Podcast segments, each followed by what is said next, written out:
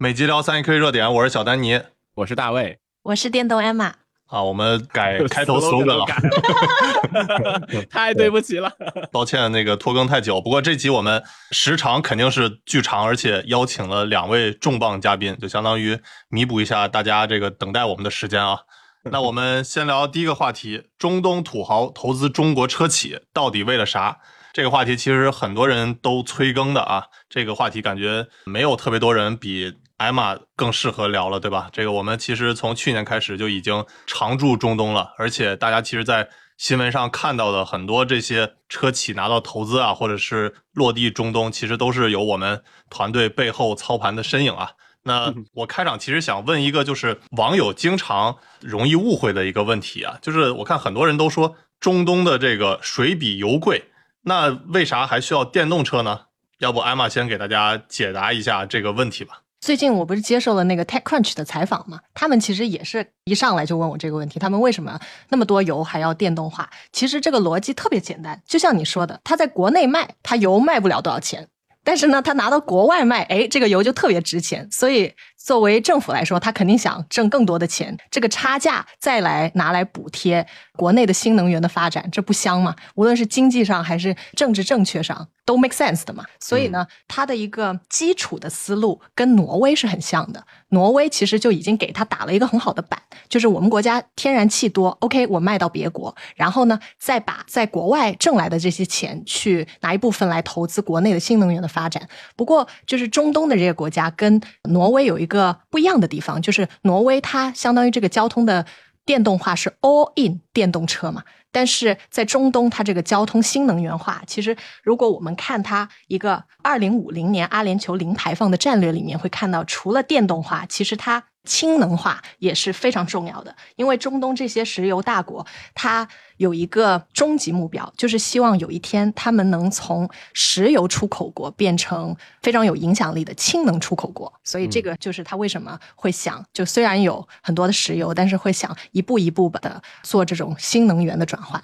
的原因。对，而且这个。水比油贵，其实是一个比较夸张的说法。其实这个油还是在当地比水肯定贵很多嘛。而且由于这两年俄乌战争，这个油价在当地也是翻了将近一倍了。然后当地的普通人确实肯定是也比较有钱，但是也没有大家想象的那么有钱，对吧？比这个大卫的身价还是差很远的。我，你的人均跟我比，你就这个太开玩笑了。是谁了？对，所以而且当地嘛，他开大车的比较多。然后呢，这个油费对当地人来说也是一笔开销吧。虽然不会像我们压力那么大，但是尤其是在这个油价上涨之后，它也是一笔开销。所以呢，从这个烧油的角度来说，他们开那种大车的耗油量来说，它确实一笔开销。然后还有一点，我觉得这个误区主要就是大家看的那个角度是不同的。就是说，这个水比油贵，其实是从这种平民消耗这个油的角度来说。但是呢，从他们当地的领导人的角度来说的话，那其实他们并不把这个石油当做一种简单的资源来看。其实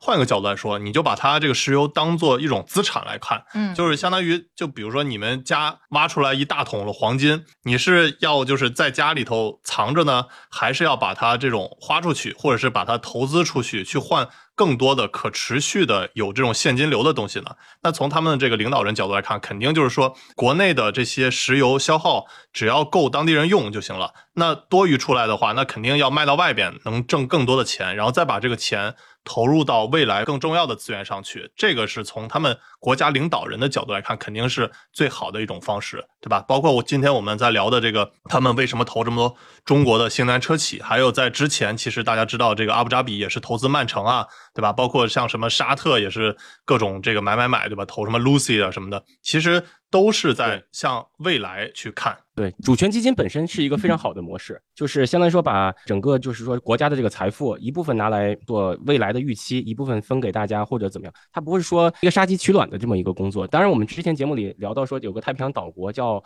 瑙鲁，这个瑙鲁本来是这个因为鸟粪特别多，它那个磷矿特别多，所以但是呢，它就是上来就搞共产主义，把钱分给大家。然后刚开始瑙鲁的人很有钱，结果没过二十年，然后磷矿。没有了，然后这个国家又陷入了赤贫。嗯，对，是的，而且各个中东的国家，它的这个方向或者是风格也是挺不一样的，对吧？艾玛对这个感受比较深。对，其实还蛮多车企就找我聊，他们就想知道，哎，为什么这个国会投未来，那个国会投高和，另外一个会投前途？可能对中东不了解的会觉得这些国家都差不多，但是其实我们拆开看，他们不同国家投资这些新能源的赛道的动机和喜好都是挺不一样的。我聊几个比较有代表性的国家，首先就是阿联酋和卡塔尔这两个国家是比较像的，他们的国家的领土和人口基数都不太大，就阿联酋常住人口就一千万出头，卡塔尔更。少就两百来万，卡塔尔的领土比大卫的老家天津还要略小，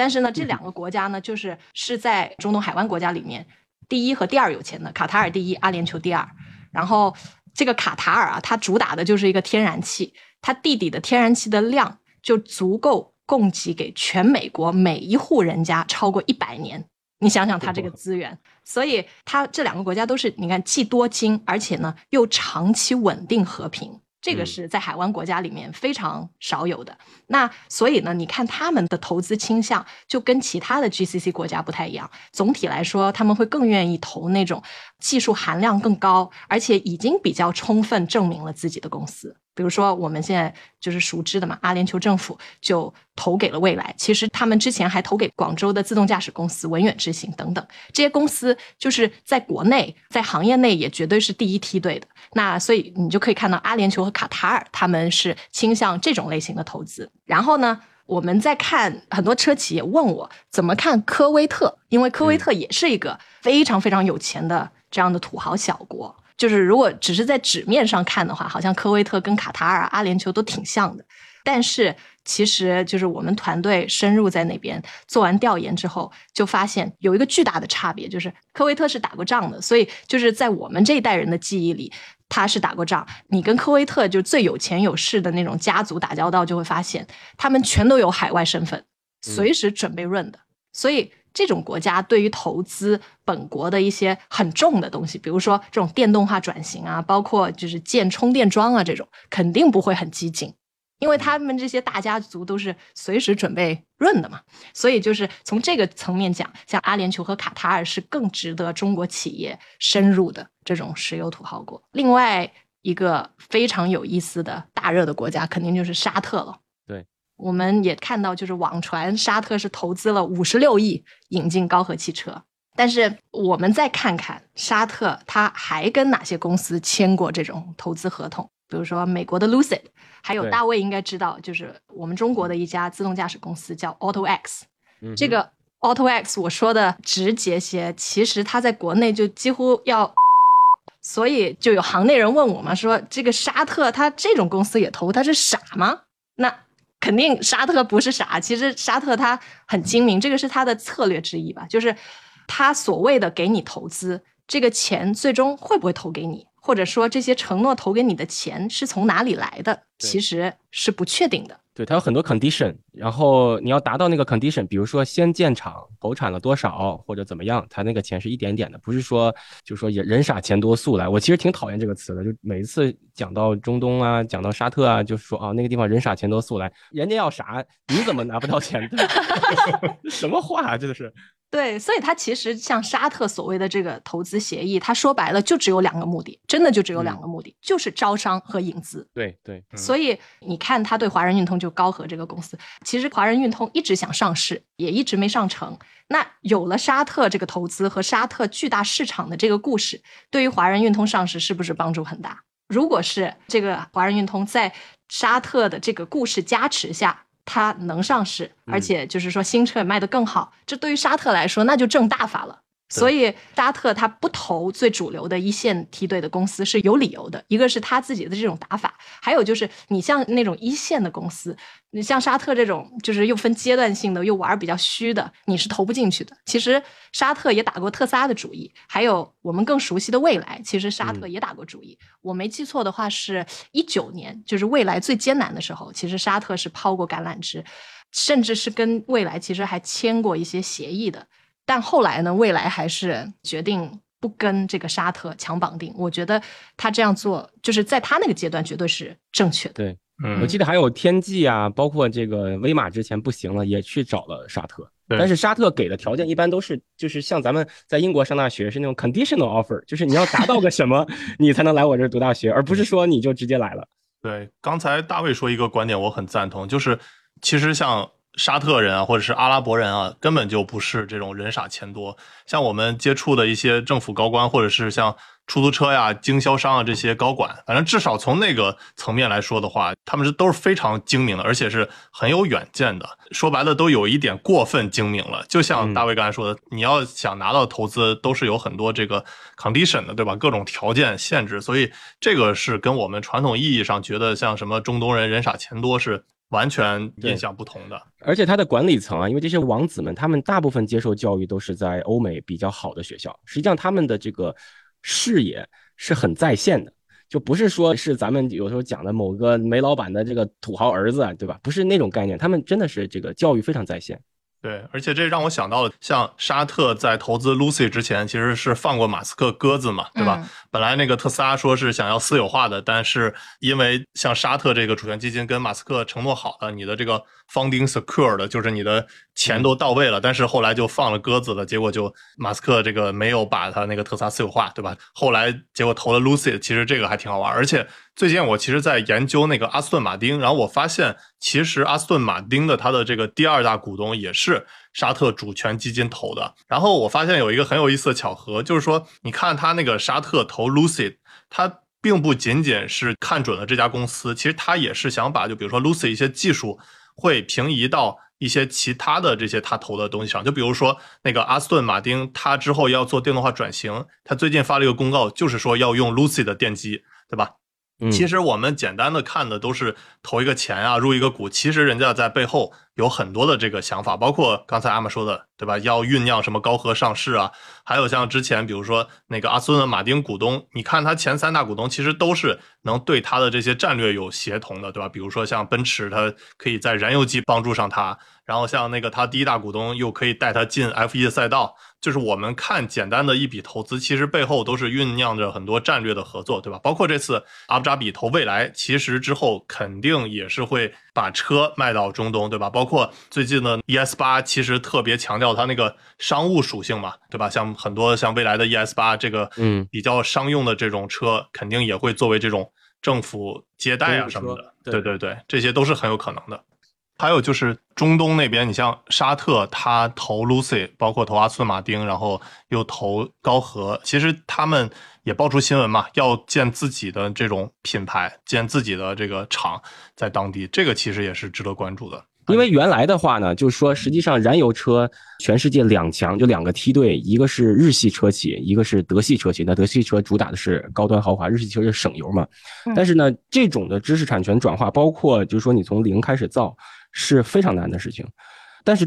整个海湾国家 GCC 国家，它其实现在在电动车领域，它觉得就是说这些零部件如果假设不在中东，它向全世界采购，那能不能在中东有一个自主的品牌？那将来也能跟美国、欧洲、中国，就是说能旗鼓相当的，这个是它的一个终极理想。也实际上，它现在投资这些布局也是在这么做。比如说像中国的一些公司去购买这个白车身。的这个授权，对吧？找别的公司去买这个自动驾驶的白盒子的这个技术，然后呢，它当地又有非常完善的，就是其实是华为他们帮他搭的整个数据中心啊，还有这个训练服务器啊等等。他希望将来能把。就是说，智能驾驶和电动车这套模式在中东自己把它搞起来，实际上这里面也是有一个先决条件，就是他为什么让投资你，你是一定要去当地建厂的，或者说你一定得来我这儿满足一些条件，也很类似咱们早年就是说中国刚改革开放的时候，跟这个日韩、日本企业为主吧，还有美国企业签的这个知识产权转化，就是说我给你开放市场，没错，你来，那我得控一些股，你还得教教我，对吧？那你不能只给钱买你的车，那我最后啥也没服侍，这个不可能这么做的。对，然后我是很开心看到最近越来越多的这种中东的去跟我们中国的这些企业联合，对吧？无论是投资还是合作，这些越来越多新闻出现，其实也印证了我们其实去年就驻扎在中东啊，这个策略还是挺对的。包括如果你对这个中东的文化历史，包括他们的这些为什么中东的有些国家富起来，有些国家就会。经常打仗，对吧？我是推荐两个材料，大家都可以看看。然后，如果你想看这些富的国家怎么富起来的，可以看迪拜的他的那个酋长叫穆罕默德本拉希德阿勒马。Mohammad bin Rashid Al Maktoum。对对对，对他出了一本书叫《啊，我的故事 My Story 就是五十个故事在五十年发生。这个书我在中文互联网上查了一下，就是不好买到，但是你在那个迪拜机场其实是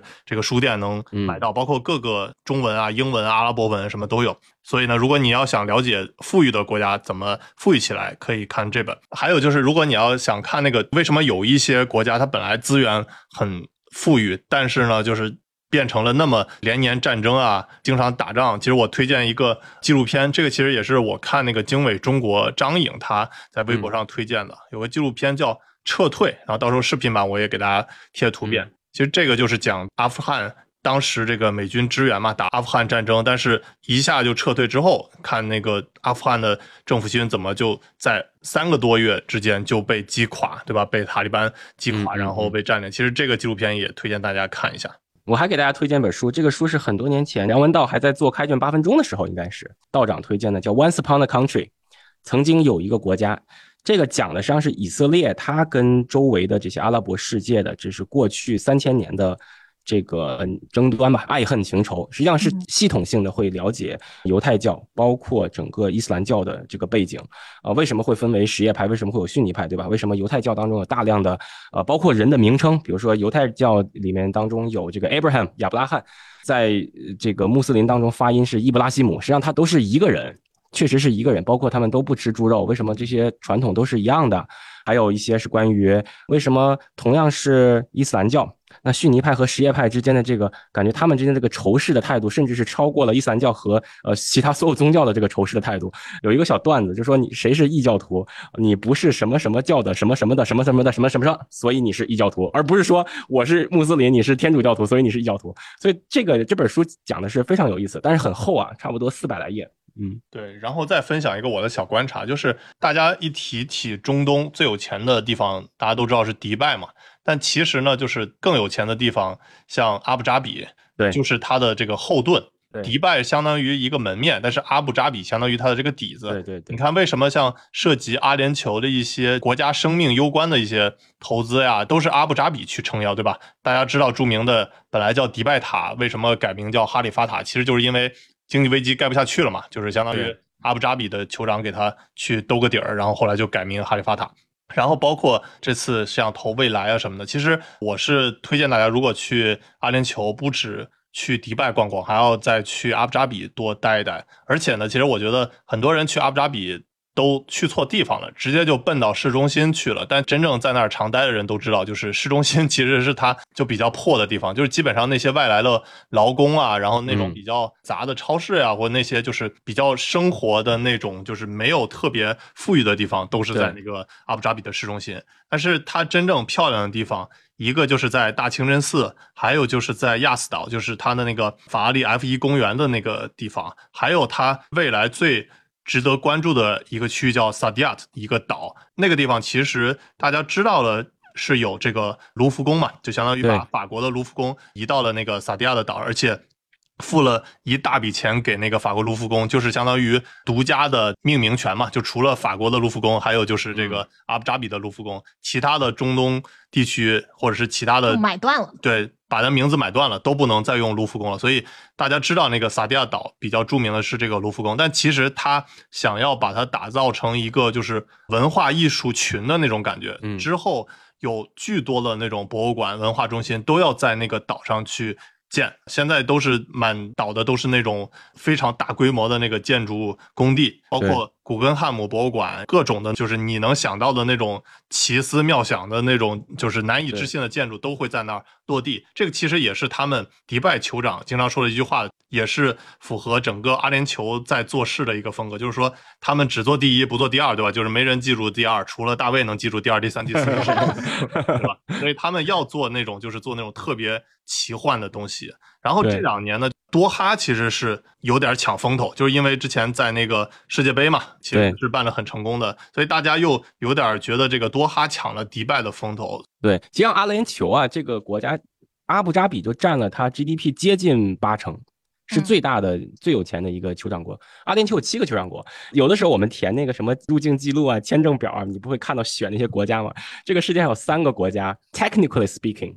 是没有自己国家的名字的，就是它的名字是拼起来的，比如说阿拉伯联合酋长国，你单独看任何一个字都不代表它的国家的特色，对吧？United Arab Emirates，还有一个是 United Kingdom。就是 United 和 Kingdom，你感觉哎，这跟英国有什么关系？还有一个是 United States America，就是美利坚合众国，美洲的合众国。这三个国家很有意思，就是实际上它是没有什么民族特性，甚至是你听这这几个名字，对，而且它各个酋长国之间的风格差别很大。然后整体来说，那个阿联酋跟我们国家区别很大一点，就是说。他们就是让你入境特别方便的，比如说作为中国人到那儿就是直接落地签，对吧？就直接给你四十天的那种，就是你可以在那儿待的，这个其实很长的时间嘛。但是呢，就是如果你想要在那儿活下去，就各种的那种生活成本还是很高的。而且呢，就是当地的人，就是尤其是外国人，也是有点两极分化的，要不就是那种外来的这种劳工，对吧？你开出租车或者工地上工人啊什么的，这种印巴兄弟会比较多一些，要不就是那种。比较高水平的，比如说像石油公司的那种，就是像欧美的这些人来的比较多，所以呢，这种也是很两极分化。我们就是阿联酋唯一的中产了。对，还有一点就两极分化，就是你看迪拜和阿布扎比的这个风格也是差别巨大的。迪拜是超级的开放，说白了就是你在那个迪拜街上走，你感觉什么奇葩都有，对吧？各个风格的都大杂烩，但是阿布扎比呢，就有点像一片宁静的净土的感觉，对吧？你看这个两个城市想要发展的行业也不一样，一个都是高楼大厦，然后另外一个就是那种文化艺术清静，对吧？其实这个也是风格差别巨大。还有一个风格差别很大的，我觉得也许是只有像我这种 社牛的女生才会发现的，就是它其实这个国家它的风俗啊是分裂的。这个分裂什么意思呢？它其实分成三块，一块我们可以理解为就是商务世界，一块是就是 social life 你的社交的世界，然后还有一块呢就是你的家庭世界。这三个是非常分裂的。他们的商务世界相当的世俗化，你在那里做生意其实是容易的。他们在那个生意的环境下，他对于女生也好，他对于外国人也好，都是极其的开放和友好。OK，然后你倒到他第二个圈子里面，社交的那个圈子，就是想跟他们做朋友，工作以外做朋友就非常非常的难。我是怎么样遇到我的第一个当地的好朋友呢？就是那个女生，她是一个寡妇，她很早结婚，然后她老公死了，就是在这样的情况下，而且她已经没有爸爸妈妈了嘛。就是在这样的情况下，没有人管他了，他才可以比较自由的跟我这种外族人，不是跟他一个宗教的人去深交。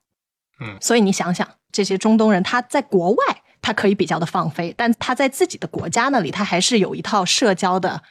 限制的，不是说你想跟哪个就是外国人或者所谓的我们这种不是他们穆斯林的。去深交，你就可以这么做的。然后再到第三个 circle，第三个圈子，就是他们的家庭那个圈子，就更加更加的传统和封闭。甚至说，一个女生的老公，你甚至都不可以，你从来都不会见到你老婆的妹妹的。嗯。我没法跟小姨子跑了，这回。所以这个的分裂也是哇！我去之前我完全没有想到，我之前就以为它所有的都是很传统，然后之后到了那儿，我发现哎，我们就是一些工作上的非常的 open 啊，跟欧美没有差别，甚至还更加的友好。嗯，对，嗯。但是后来你再深入下去，就发现哇，它其实三个圈子是分的特别特别开的。对，而且就如果你再深究一下，其实还有一点挺好玩，就是。像这个当地人，就哪怕跟艾玛关系已经很好，对吧？就是那个死了老公的寡妇跟艾玛很好，但是如果他们一起出现在那种当地人的公共场合，他就不敢跟艾玛表现的过于亲密，他是怕就是同类的这种看法的，就是你怎么跟这个外国人混在一起的？其实这个也是一个很有意思的冲突。其实还有一点，就是我们现在说的像阿联酋啊、卡塔尔比较多一些，但其实背后行动会慢一些，但是体量更大的国家是沙特，对吧？其实沙特也是投了很多那种比较魔幻的这些事情，包括他那个建了一个大的那个玻璃墙的那种，对吧？叫 New 的那个，然后对对对对对，还有那种就是很魔幻的那种学校系统，对吧？阿玛对沙特还有什么看法吗？我觉得现在沙特其实是挺热的一个地方嘛，包括你刚才说的，还有就是他不是也签了挺多明星嘛，比如说像 C 罗也被他签进来了，所以他的呼声是很高的。但是在我看来呢，沙特是一个挺多不稳定性，而且是风险比较高，但是同时呢，也是 GCC 国家里面给到资本市场最多想象力的国家，因为毕竟它领土。和人口基数在哪儿？而且就是我在中东的朋友说，沙特是唯一一个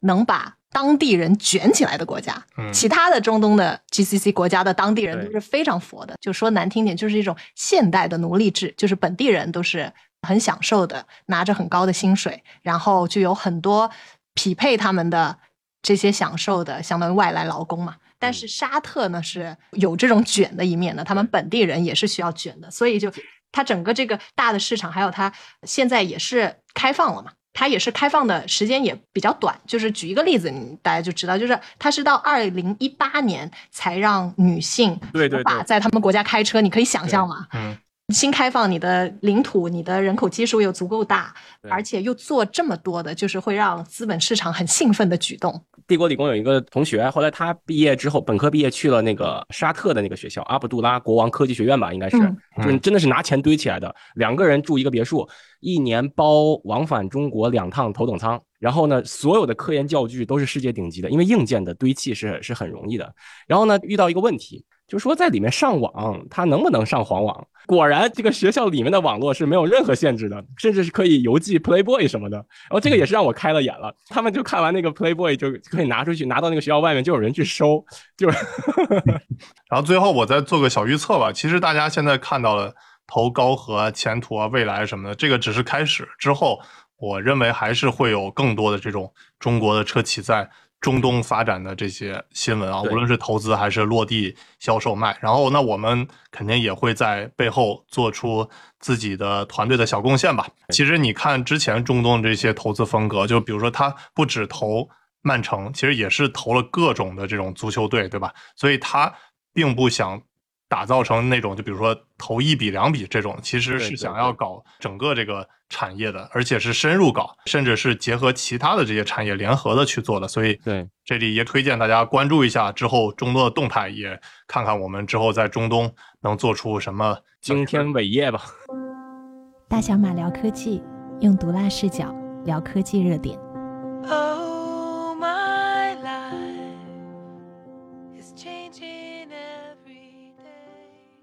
我们接着聊第二个话题，小鹏 G 六有啥惊喜？既然聊小鹏啊，那我们肯定邀请到著名的鹏吹老编辑。你看了这次这个小鹏的爆单吧？你会有什么感受呢？就是一个差生，就像你自己家里面孩子成绩老是考不好，然后终于这个支棱起来一回，然后你当然是有这种这种欣慰的感觉。但是从某种意义上，就是小鹏还是暴露出来了很多问题。这次交付的时候。肯定是过去补的课要还是缺不了嘛。相对来说，理想可能在这个问题上能做得更坚决。然后未来已经有一个漫长的，就是一点零到二点零产品的切换期。我觉得对于小鹏来说，这个课肯定是一定会补。他在这个过程当中肯定会损失一部分的订单的，因为我们现在已经看到了，对吧？这个交付的周期，尤其 Max 版本的交付周期还是长达十周以上，这肯定会影响到很多的最后订单的实际上的转化率。这是第一点。第二点就是说，从就是我觉得我从鹏吹这个概念的角度来说，我们可能就是还是我刚才已经大致解释了一下。我们这些关注小鹏，或者说对于我们这些相对来说比较亲小鹏的 KOL 来说，我们肯定不是因为小鹏强大，所以才去支持小鹏，更多是小鹏它的处事方式，从它创始人到它的公司，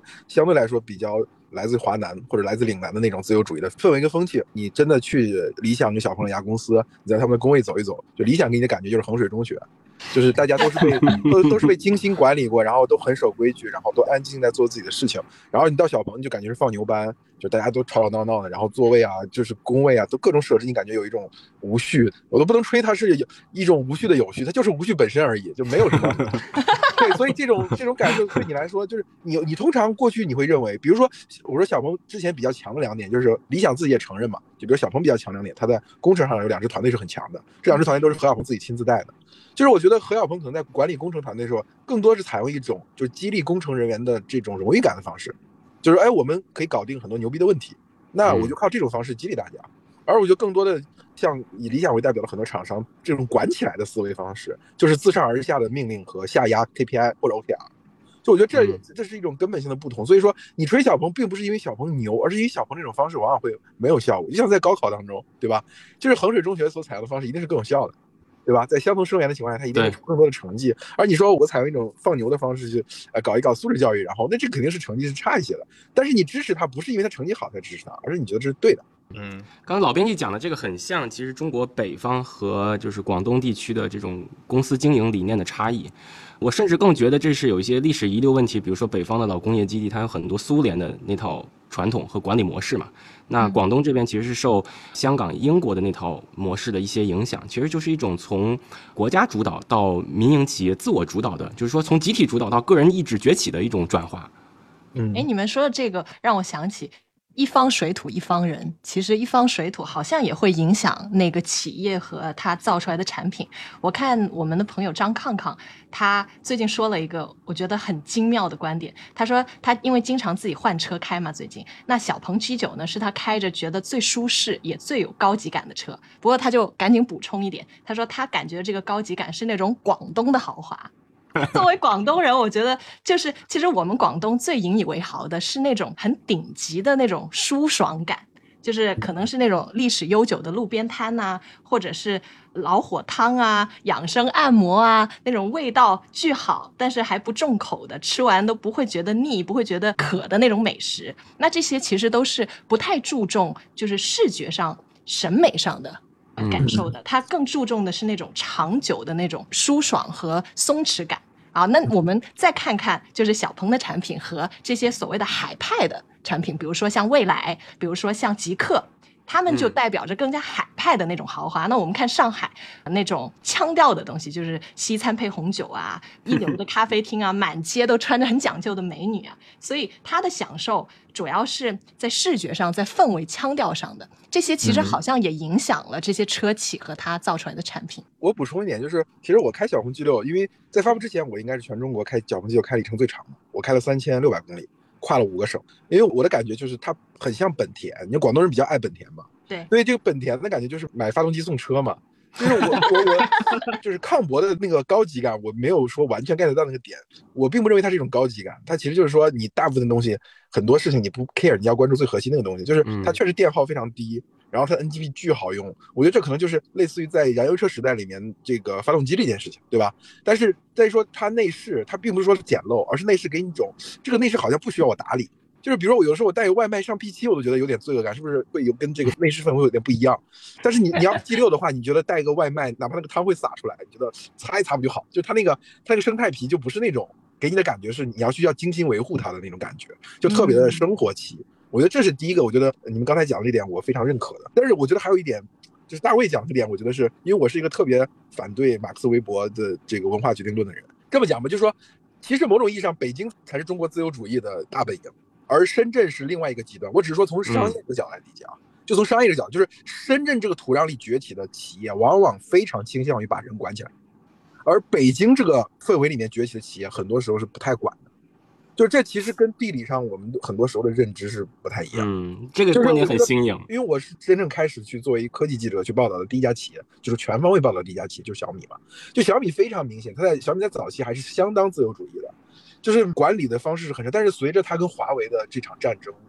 旷日持久，而且它某种意义上处于下风，那就会改变很多小米对于企业的理解。所以后面小米这家企业深圳化，而且有一个非常明显的代表，对吧？就是它的那个总裁是从嗯金立过去的，对，从一家深圳嗯嗯厂商过去的。就这家企业后期的管理方式就彻底的深圳化。深圳有一些历史遗留问题，就是说深圳早年其实是做代工的嘛。嗯，那代工的其实讲究的就是这种精细化管理，就是相当于说它是做厂的，它不是做对对对，确实这种是这种。厂的这种风格。那厂的风格肯定是类似这种富士康管理人，像把人拆成分子状态啊，必须把你拿粘合剂粘到生产线上，一点点不能出错，肯定是这种状态的。对，是，我觉得其实差不多是这个意思，就是因为互联网这个东西，比如早期中国互联网的大部分企业在北京创办的企业啊，它更多是受到硅谷的感召，对它是一种精神层面的感召。就比如说对，无论周鸿祎也好，还是雷军，我们最近采了周鸿祎嘛，做成药采了周鸿祎，就他们受影响的第一本书都是《硅谷之火》，就是但是深圳从西方获得的这种转移，它不是一个精神层面，它是一个切切实实生产关系层面，对对对就是西方的订单转过来了，转过来之后就是第一生产部门跟第二生产部门这对样。就是，所以我很多时候在别人告诉我，每当有一个呃深圳吹，对吧？就是经常会有深圳吹，说深圳就是一个一个来的就是深圳人，对吧？或者说他不用管你过去的出身是什么，对吧？对所有阶层的人，你都有一个机会。当然，这是一种非常官方、非常正正正确的这个宣传版本。但我每次听到这个东西，我就皱眉头，我就想，哎呀哎呀，算了算了算了，就听不下去了。对，因为我在北京感受到的，可能还是因为我在媒体圈待的太久，就是我觉得。北京的厂商就理想，哪怕理想是一个非常的异类，由于他对就是李厂长本人对华为的那种病态的崇拜，对吧？所以他很早就开 始这个话我喜欢听。所以他很早就开始把这个公司的管理，某种意义上是一种管理早熟的企业，就在他的业务还没有大到那种程度，他的管理已经非常成熟了。就哪怕理想这家企业，我这样跟你讲，理想这家企业跟深圳厂商相比，依然自由太多。就像我这样的理想黑，我黑了这么多年理想，但是理想的活动一场不落，每次都要邀请我。嗯，就是该借车，就是我都不想借车，非要说老编辑，你要不体验一下我们的车？你体验完之后会改变一些想法。当然我确实有用，就是他体验我的车之后，我确实改变了一些想法。但你要知道，这样同样的事情在深圳两家厂商那是不可能的。对，结合实际上是把人说不好听点，把人当牲口用了，或者说把人当分子状态在用了。嗯，没有太多调动人的这个作为一个宝贵的。这么一个生产力的这个自我能动性，我我们有的时候看简历就能就能看出来。啊，我这个直接点名是你做的，我可没有说。没关系，我喜欢干这种点名的事儿。对，之前老编辑一个比喻我还印象挺深的，就是去理想感觉像衡水中学，然后去小鹏感觉像这个放牛班。其实跟我之前的一个比喻也有点类似，就是我之前说跟小鹏人的这个接触，其实很像那种学生。大学的宿舍的那种感觉，确实是很放飞。这也解释了为什么之前像小鹏的，无论是车型啊，包括它的一些什么各种营销举措，就是它的这种统一一致性就没有做的那么好。然后，其实我觉得为什么这次 G 六它会卖的比较爆？我总结为三点。首先，第一点呢，开始了，每次都总结三点。对，小丹尼三点。对，第一点呢，就是我觉得之前确实，哪怕是小鹏，它这次 G 六做的很爆款，其实你细品它中间这些环节，无论是车型还是发布会，就是你要仔细看，还是有很多这个缺陷做的不完善的。包括我们之前其实做媒体试驾的时候也聊了，就是说。它这个缺点是挺多的，但是这让我想到艾玛曾经引用说特斯拉的一句话，就是说这个特斯拉它这个缺点像繁星一样多，但是只要它的亮点一出来，就像太阳一样闪耀。这是几年前就是说特斯拉的。那我觉得这句话其实放在现在的小鹏来说也是成立的。就比如说它这次发布会，它之前的无论是这个组织呀，或者是这些环节有多么的缺点比较多，但是呢。这个发布会一出来，确实就是做了一个非常亮眼的一个发布会。就他这次虽然也有挺多的缺点，但是亮点是做的非常突出的，对吧？就比如说他这次搞了一个有点工业 T 台风的这种感觉，其实就是在他工厂办的。我觉得就包括何小鹏整个状态啊，就这个确实是非常有自信、充满热情的。我觉得就是他亮点是足够突出的，包括他这次 G 六也是车的这个亮点是足够突出的。这个艾玛也有感觉，对吧？对，其实我对这种品牌活动还有产品发布会是挺有感觉的，因为我大学毕业的第一份工作呢，其实就是在纽约，经常要和各种品牌合作，组织各种活动，包括像奥斯卡的那种 After Party 这种世界级的活动。那我之前的那个上司。真的就是像那个穿 Prada 恶魔的那个原型那样，非常凶，要求非常高。但是他也教会了我很多。他就经常跟我们说，办活动其实就跟相亲一样，你前六十秒已经直接影响了你整晚的观感。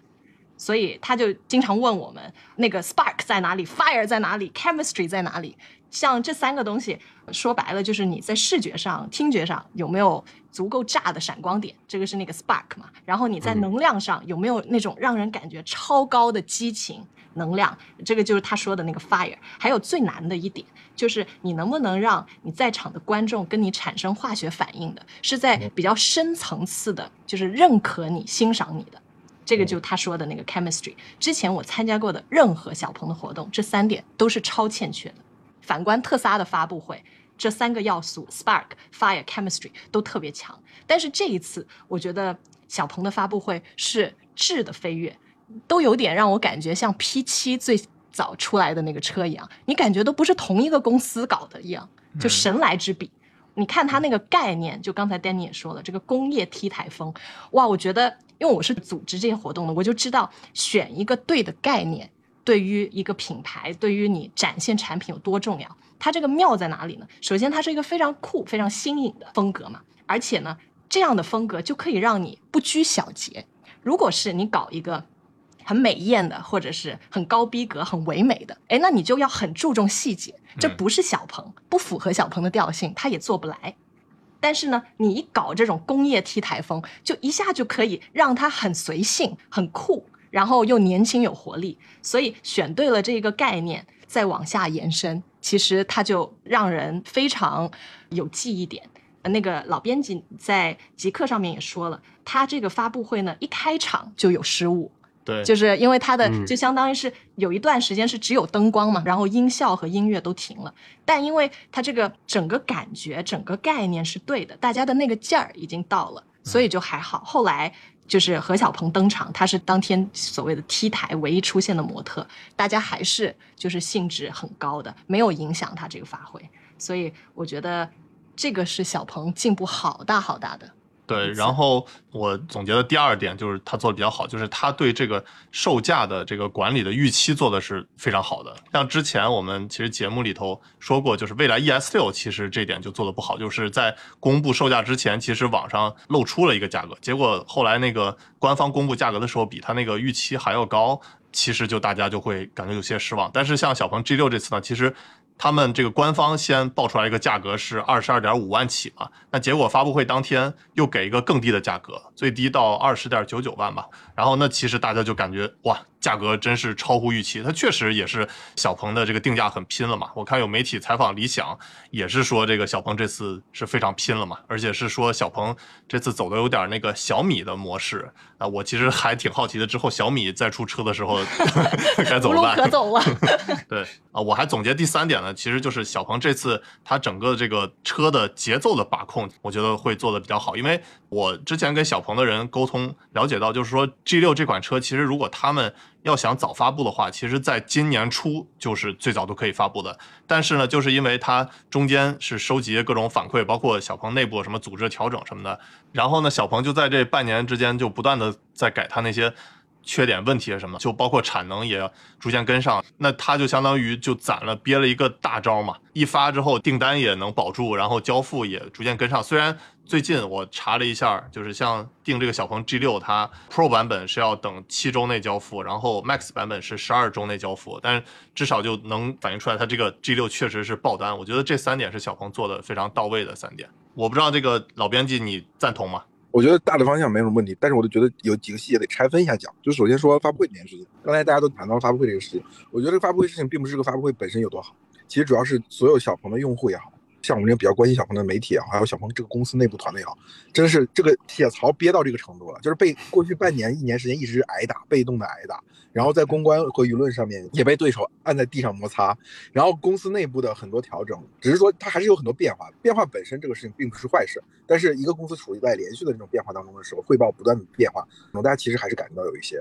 就是今天我就这样讲，就是小鹏那天那次发布会是一个情绪宣泄，并不是真的小鹏做对了什么，也不是说这家公司真的改变了多少。虽然我是个鹏吹，但是我今天认为小鹏的问题并不比 G 九发布会的那天少，但是它是一种一种集体意志和集体情绪的释放，就是我们挨打了半年到一年时间，然后我们所有人都觉得这个车应该做成这个样，应该价格定得更低，然后当它降更低了之后，它所有的潜在用户和小鹏过去的粉丝就嗨掉了。呃，就是我觉得它不是一个说具体什么政策做对了，或者说这个发布会的办的方向是对的。我认为这个发布会办的方向，至少我在那个有灯光没有声音何小朋友没有出场的那三分钟，我非常激动，我真的觉得他妈的不会又毁了吧？不会又毁了吧？就是那种那种感受，就是都到这一步了，你还能给我搞出幺蛾子来，就是这种感觉。所以我觉得从当时在现场的个体感受上来说，我觉得我跟各位可能稍微有一点点不同，就我并不认为这是一次绝顶成功的发布会，因为有一些信息大家可能不了解，就是这个发布会本来是不存在的。哦，王凤英的一个思路是说，尽可能要节省，就是要把这个费率降下来，因为大家都知道过去。呃，小鹏的效率并不是很高嘛。王凤英来了之后，其实是希望这个无论市场公关这块预算都要节省。但其实他一开始想这个发布会能一切从简，对吧？就不要搞得特别的夸张，甚至甚至可以考虑直直接公布价格，就是不办法。但是最后这个发布会当然就是在内部有一些博弈，最后还是办了这个发布会。然后呢，发布会那个形式大家看到那个很酷炫的工业风，我估计能够感觉到啊，这跟国内的有一家厂商很像，就是领克，就领克的发布会这种风格。对，然后极客啊。然后你再一想一想，领克、极客的这种发布会的这种风格，你再看看小鹏的这个整个的 panel 里面有谁是是吉利那边过来，你就知道这个到底出自谁手。但我就不直接说是谁的名字了，大家应该可以猜测得到。所以就是我通过这两件事情告诉大家，小鹏这次发布会的成功，我觉得某种意义上就是一种偶然和意外，它不是真的不是精心设计的结果。基于这样一个观点，我再往前讨论，就是小鹏的核心的魅力和它的错误或者它的缺陷都是在于这个，就是它的成功不可复现。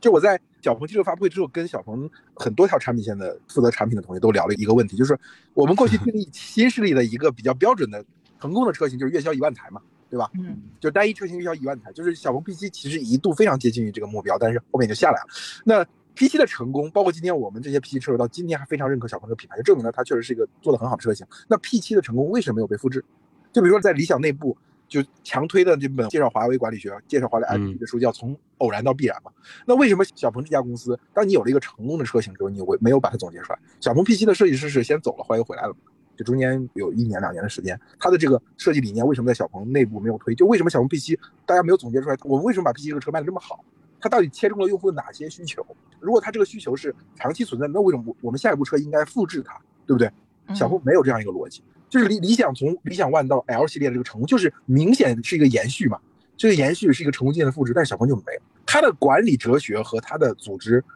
实际上做不到这一点，他就是一种即兴发挥。所以我认为艾玛刚才说的三个词中，前两个词未必存在，但是最后一个词是存在。对你说的这个特别有意思，还有一个就是其实刚才老编辑说的，我想到的就是你看啊，呃，卖车多的车企，小鹏肯定不是第一嘛，甚至不是第二、第三了。现在那其实卖车多的。车企和我们发自内心觉得受人尊敬的车企是不划等号的。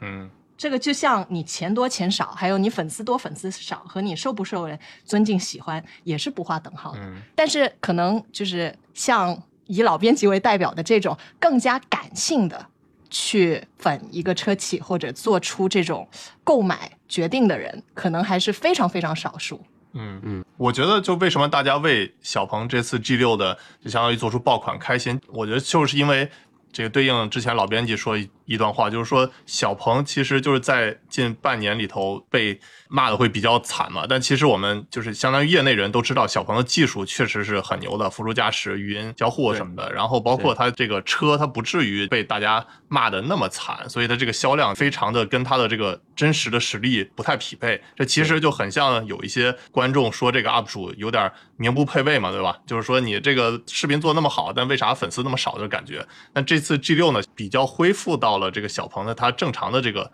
水平状态了，所以我们就为它。叫好，为他高兴，我觉得这个是大家比较开心的原因吧。对，我补充一下，就是大家在这个问题上真的是一种个人情绪的投射。我觉得可能我非常感性，因为我现在是选择是感性，我更多的不希望通过理性去解构一件事情，对吧？就比如说我我在写小鹏这个当天晚上发布的那个微博的时候，我举了曹老师的例子，对吧？曹老师他在理想的这个事情上真的是一个非常。明显的个人投射，就是他过去在手机行业里面所遭遇的挫折，他在理想身上获得一种巨大的情绪的补偿。就是当一家公司的创始人亲力亲为，把很多事情在流程上缩短，对吧？把很多难啃的骨头自己搞定，然后下面的人可以纵情发挥的时候，他获得一种巨大的情绪的投射。哦，这就是我想要的企业，就是我想要的工作环境，所以我要去去吹它。其实我觉得大家今天对于小鹏成功的这个投射，其实是一种非常明显的后疫情，就后疫情时代的一种。一种情绪，就我不想去鼓吹强者，对吧？我想鼓吹那一个好像对待大家更好一点的那个人，那家企业。我觉得这主要就是投射。我觉得我们至少从我这里感觉到是一种投射。嗯，而且我感觉最近理想的这个公关舆论稍微有一点，我觉得反噬，就是因为我觉得。理想，它确实是大家说它微博之王嘛，我还专门写了一条微博说这个事情，就是说理想它的这个个人的态度或者是它的这个情绪，确实是会比较激烈一些，包括理想汽车它支持的一些人也是那种。我感觉是说话说的太满的那种，而且是就特别粉一家企业一个品牌。那我觉得什么话都说的太满的话，时间长了确实就是这个东西，你靠什么吸引过来的粉丝？那其实我有看到丹尼写的这个，就是说粉一家企业和什么都粉的都不喜欢。对，而且就是什么东西都说的太激烈、太满的话，就是会容易就你出现一点问题，就这些旁观者来说的话，就会看的不是特别的其实这个像是我，比如说对华为的这个态度，就是因为说太满了，遥遥领先，各种领先，说太满了。然后你稍微挑出点他点这个，你说，哎，你看你这个，然后就一堆这个水军过来说，你怎么就挑这点看呢？问题是你谁让你吹那么满呢？对不对？哎，不过其实我之前的感受是跟你们很像的，就是觉得可能理想说太满了，或者就是其他的一些说的比较满的车企吧。但是我反过来就想，这会不会也是我们的一种双标？就说，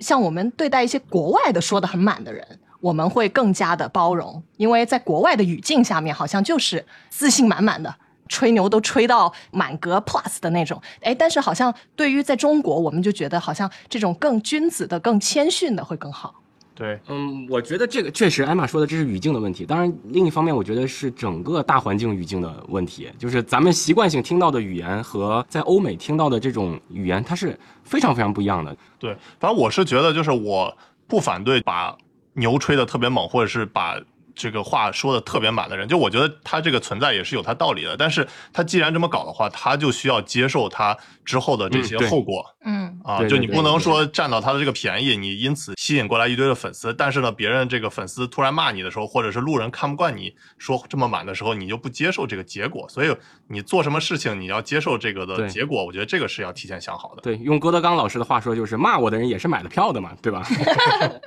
嗯。但是我觉得这个主要还是比较吧，就是说硅谷也有这种 fake it until make it 的这种风气嘛，大家觉得都无所谓。这因为比如说乔布斯也好，马斯克也好，我们对他都是很宽容的。但是主要因为是美国任何一个行业，它有一个遥遥领先的引领者，就是它这个行业的定义者。那我觉得他有这种 privilege 是很正常的嘛。就这个行业如果没有他就不存在，那他就做这种方式是某种意义上推动这个行业的最前沿。但是中国的企业是这样，是群狼式的企业。它是就是受到硅谷的感召，对吧？美国有一个已经成熟的模式，然后我们大家都学。这个时候大家是一个，你没有说你不应该有这种 privilege，就是说你如果说表现的过分的激烈、过分的攻击性，而另外一方又谦谦君子，大家会产生一种这是不公平的一种一种感受。因为李斌，我觉得这样，何小鹏跟李斌，比如说我们在一年前，我们在一年前去谈论三位创始人的时候，我们可能都没有这么强烈的感受。真的是过去一年理想的崛起速度非常快，但是他当他崛起之后，他。不能够非常审慎的去使用自己这种影响力，而且他对待另外两家企业就不是很友善，就像“仨瓜俩枣”这样的词，对吧？就是他一说出来之后，大家在情绪上会觉得你这个人怎么这样，对吧？我不是说在理想和小鹏未来之间站队，说因为我喜欢未来，所以我讨厌理想，而是说三家企业可能都有一个所谓自己的高光的时间段，只是理想在这过去一年他自己的高光时间段的表现，让大家觉得，哎，这个人的行为是不是有点有点过分了？对，呃，这里我举个很有意思的例子，这个是聊到另外一个话题，就为什么中日韩之间的这个文化冲突啊，或者大家的这个认同感反而低于，就说像老牌帝国主义就是欧美，为什么呢？就是说我被英国人、美国人欺负，那是因为他牛逼。妈，隔壁二狗子，那韩国，你之前吃草呢，你还你现在跟我牛逼个啥呀？就是大家有这种感觉。就是很像中国的企业之间互斗，就是说，哦，特斯拉或者苹果它遥遥领先，对吧？那它确实是引领行业。你我还不知道你吗？你三年前啥样，我还不知道吗？就是有种这种感觉。不过我这里也想就是替理想说一句话，就是首先我是赞同你们说的，就是理想他把话说的那么满，或者是在他领先的时候就经常爆出来那种什么仨瓜俩枣啊什么这些金句，确实是这个路人的观感不太好。包括我周围有些朋友就是因为看了理想这些比较极端的言论吧，就是从这个非。粉非黑，然后变成了就是有一点就觉得这人格局对吧？不太喜欢黑，对对，有点这种人。但是我从另外一个角度想的话，就是会不会有那种可能，就是理想，因为他们自己就会有这种公司的舆论监测系统嘛，所以呢，他就会看到很多这个，比如说友商对他的这些放不上台面的攻击嘛。那这样就理想，他的回应都是在这个微博上就比较明面，而且他说话就比较冲嘛。但是大家有一些看不到的这些对理想的攻击，其实理想他自己觉得是这种平等的这种直面的攻击，但是在路人的角度，他看不到这些背面的攻击。那这样就看理想这么冲，就觉得理想你至于吗？会不会有这种情况？这个我有发言权，因为中国互联网公司的公关战。有些通常的操作的方式，我都是比较熟悉的。前两天就我刚不是说了吗？最近我们诚邀的那个采访采了周鸿祎嘛。周鸿祎其实说了一句，就是说今天就微博上看到那些车企之间互相攻击这些东西，都是他们十年前玩剩下的。就是说中国互联网。比如说字节跳动和腾讯之间的这种割喉式的公关战，曾经有一段时间，对吧？然后当时的字节跳动的公关总监其实就是从三六零过去了，对吧？嗯，这个双方的这种敌对情绪脱胎于当年的三 Q 大战。就是我觉得这不是什么借口，就是都知道。比如说马化腾每天也也能看到汇报，比如说对手做了些什么，对吧？这个很正常。就是当理想过去还是一家小公司的时候，对吧？我觉得理想的很多的应激反应都是很正常，因为你想嘛，你必须有的时候把一些对手对你的抹黑，把它放到台面上。对吧？如果不放到台面上，其实小公司是很吃亏的嘛。就比如说大公司在背后系统性的抹黑你，对不对？对你如果不把它挑明，挑明到舆论场的这个台面上，其实是非常的被动。但问题就在于理想已经很大。就比如说，我说最简单举个例子，就是你理想在那次讲这个前向的这个雷达的时候，对吧？他挂了他自己的一个用户，这个用户直接就自闭了，就就把微博给删掉。就是你的力量是不对等。就比如说北京厂商面对深圳厂商的时候，就是哪怕理想采用这种激烈的方式，我觉得都没有问题，因为真的，这个就我之前讲过，说理想它的这种所谓的微博之王这套打法定义的人是李万强，当年小米。但是如果说你要面对深圳厂商的舆论总体战，他们是有一个非常清晰的条块的，就微博怎么打，对吧？地方的都市报、电台怎么打，央媒怎么打，官媒怎么打，他们有一套总体战。如果说你一个北京厂商跟深圳厂商开始进入这种总体战的时候，是非常吃亏的。我就简单举例子，如果说理想今天面对的是深圳厂商的系统性抹黑，那我一眼看出来，我觉得理想出来激烈的反应没有一点问题的。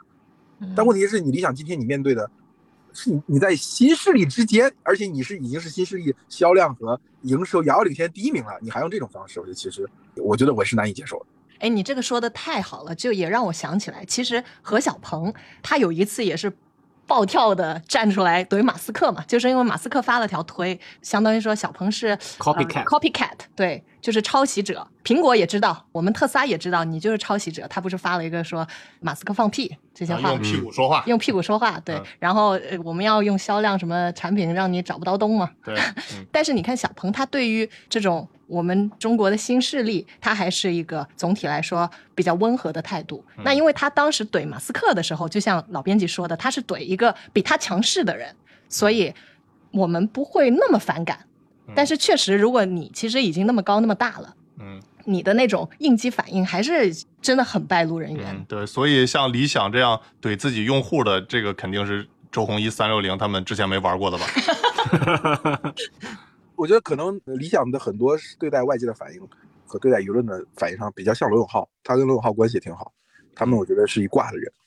嗯，很像。老编也提到这点，那我就很能理解了。对，确实他们是一挂的人。对，包括我看最近有一些那个微博大 V 叫李记嘛，也是写，就是说我也看了那个理想比较适合先去看一下他这个心理医生，就干什么事都经常怼人，然后情绪。比较紧张的那种了，对吧？我觉得可能心理医生不至于吧，但是可以看看稻盛和夫。反正我心情一暴躁，我一看我就觉得哇，真的是格局不一样。他说的一句特别出名的话，就是说你如果是住在一楼，你会听到特别多的杂音，你会觉得特别烦。但是如果你的心境吧，你是身处一百层，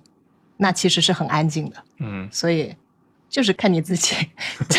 在几楼啊？对，在几楼了。嗯，我最后还有一个问题想问你们，就是你们觉得这个小鹏 G 六一推出来的话，你们觉得最大的竞品或者是销量受到最大影响的是哪个车呢？我之前在之前小鹏的 workshop，他们不是在全国办媒体 workshop，然后就跟媒体人就聊 G 六这个车。当时我的一个判断是，我说你们第一年的对手是 Model Y，就是需要转化大概百分之二十到百分之三十的 Model Y 用户，你就赢了。就是因为 Model Y 每个月卖四万到五万台嘛，对吧？你如果能转化百分之二十到三十，完全达到你的目标。但是这一年过去之后，因为 Model Y 明年它就是新款产品，对吧？对，很难在面对 Model Y 的时候有这么像今天这么大的产品的和技术上的优势。那你们真正要转化的燃油车用户，就是中国市场上卖的最多的 SUV 的这个细分市场，其实是 CRV 荣放这个赛道，途安途安 L 就是紧凑到中型的这个 SUV 燃油 SUV，因为你的价格其实压到二十万九千九，其实跟他们已经重合了。对，RAV 四吧，还有本田两。对，所所以我就说，我就说你们整个从这个你们的市场策略到你们的门店终端的话术，对吧？到你们自己对于用户的提出的这些所有的这种所谓福利也好，就是用户政策也好，你都要有一个明显的一年期有一个转换。就是今年就是打 Model Y，就是要打那些特别注重智能化的一些用户，但是可能到明年这个时候，你更多要强调的你在你的经济性，对吧？你的空间。就这些东西，我觉得这个转换其实是一定要有的。如果没有的话，说实话，G 六这个车的缺陷真的还是蛮明显的。就是我自己开了这么长时间，就说它的高级感是明显不足的。就是面对 Model Y 的时候，哪怕 Model Y 今天已经是一个五六年的产品了，对吧？虽然 Model Y 的用料也不是说那么的好，也不是说多么的高级，设计有多么的高级，但是就是 Model Y 那种非常简洁的设计风格，加上特斯拉这个品牌所在的这种光环加成，其实让 G 六在如果它没有领先一代的技术构架的前提下，其实很难打。所以这个一年的时间，就是 Model Y 给你的一年的时间，我觉得是非常重要的。你要迅速把自己的量做起来，然后建立一个非常广泛的用户认知，然后这个用户认知要下沉。就像理想一样，我觉得理想 ONE 其实是没有下沉，理想 ONE 更多的还是说所谓理想的微博之王，对吧？包括互联网这个圈层里面很多人提了理想的车，然后去给理想做自来水，它其实是在这样一个圈。那今年理想的销量爆发明显是个下沉市场销量爆发，就是它已经深入到四五线城市了。所以这个其实就是我觉得。虽然我刚才已经讲了很多，说理想是衡水中学，对吧？然后小鹏是放牛班，就是崇尚理小鹏的一种自由主义的管理方式和他们的这种认知。但是真的在今天这个竞争刺刀见红的时候，就是你哪怕放牛班上两年半，高三的下这半年，请你努力一点吧，就是多多多看看，多刷刷真题，就是我是这种感受。多刷刷真题，太逗了。哎，我我很想问那个丹尼，就是因为我觉得 G 六和这个你买的极客 X 还是有很大的就是类似的点的。你觉得这两个车就是比一下怎么样？现在你开下来，说实话，我买那个极客 X 主要是看中它两点。第一点主要就是它是一个面向全球设计的这个车型，因为我们毕竟最近也是在中东做这些政府的电动化转型项目啊，包括之后要在欧洲，所以我们是很看重就是这款车型是不是能运到国外，给老外去让他们看看中国电动车。那我觉得这一点其实是跟这个小鹏 G 六有这个重合的点。小鹏 G 六，我相信之后也是会在海外，如果是出海的话，卖的一款不错的车型啊，所以呢，这点是类似的。然后第二点，我看中极客 X，其实就是一些之前在其他的这个电动车，包括燃油车都没有的一些功能。我说白了就是想作为第一批的用户，想要去尝鲜。就包括它的这个副驾的这个零重力座椅，包括什么面部识别啊，这个解锁，还有就是它那个移动中岛啊，包括后座可以那个放起来，这个放条狗。中岛冰箱了，中间有个大冰箱。对，就这些功能，其实你在其他任何车都没有见过的，就没有类似功能的话，那我就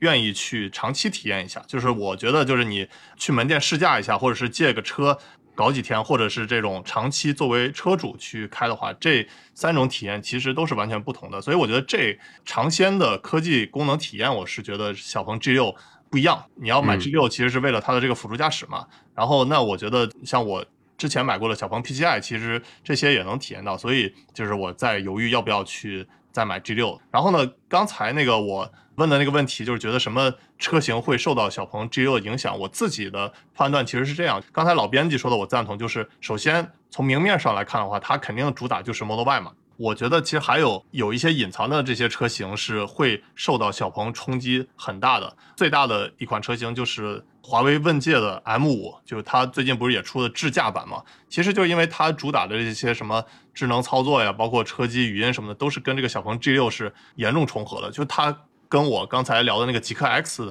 其实是完全不一样的这种打的点，但是小鹏 G6 和问界 M5 智驾版打的点完全重合的。啊，包括我还想到一些其他的车型，像什么智己 LS7 啊，什么蔚来 ES6 啊，其实我啊细想的话，其实它主打的点都跟小鹏 G6 交集不是很多，那受到的这个影响也不会很多，所以我的总结下来就是明面上打的最多的是 Model Y，然后纸牌下边打的最多的是问界 M5，嗯，有道理。我有点疑问，其实问界这个事情有点疑问，就是我觉得某种意义上，中国的这些汽车品牌当中，华为啊，从手机到现在，它独享它自己专属用户池，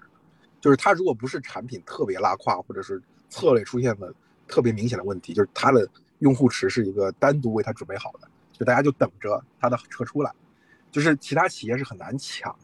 华为的用户池，只是说这个用户池，华为的产品没有支棱起来的时候，它是一种属于一种休眠状态，但一旦它被单款产品激活，它就迅速的起来了，我觉得这是非常可怕的一点。大家一定要知道，就是对待华为的策略，就是你非需要针尖对麦芒，而且在单一车型上出现这种压倒性的体验优势，这是为什么理想能够打爆 M7 的很重要的原因。我不是说问界和小鹏 G6 之间没有竞争啊，我的意思是说，这种竞争是非常残酷的，就是小鹏不能说掉以轻心，就说觉得哦，它现在问界很量很小，我可以不在乎它。我是补充这一点，对，赞同。所以老编辑，你也觉得，就是像之后小米汽车推出来，还是有一批小米的这个手机用户在等着买它的车吗？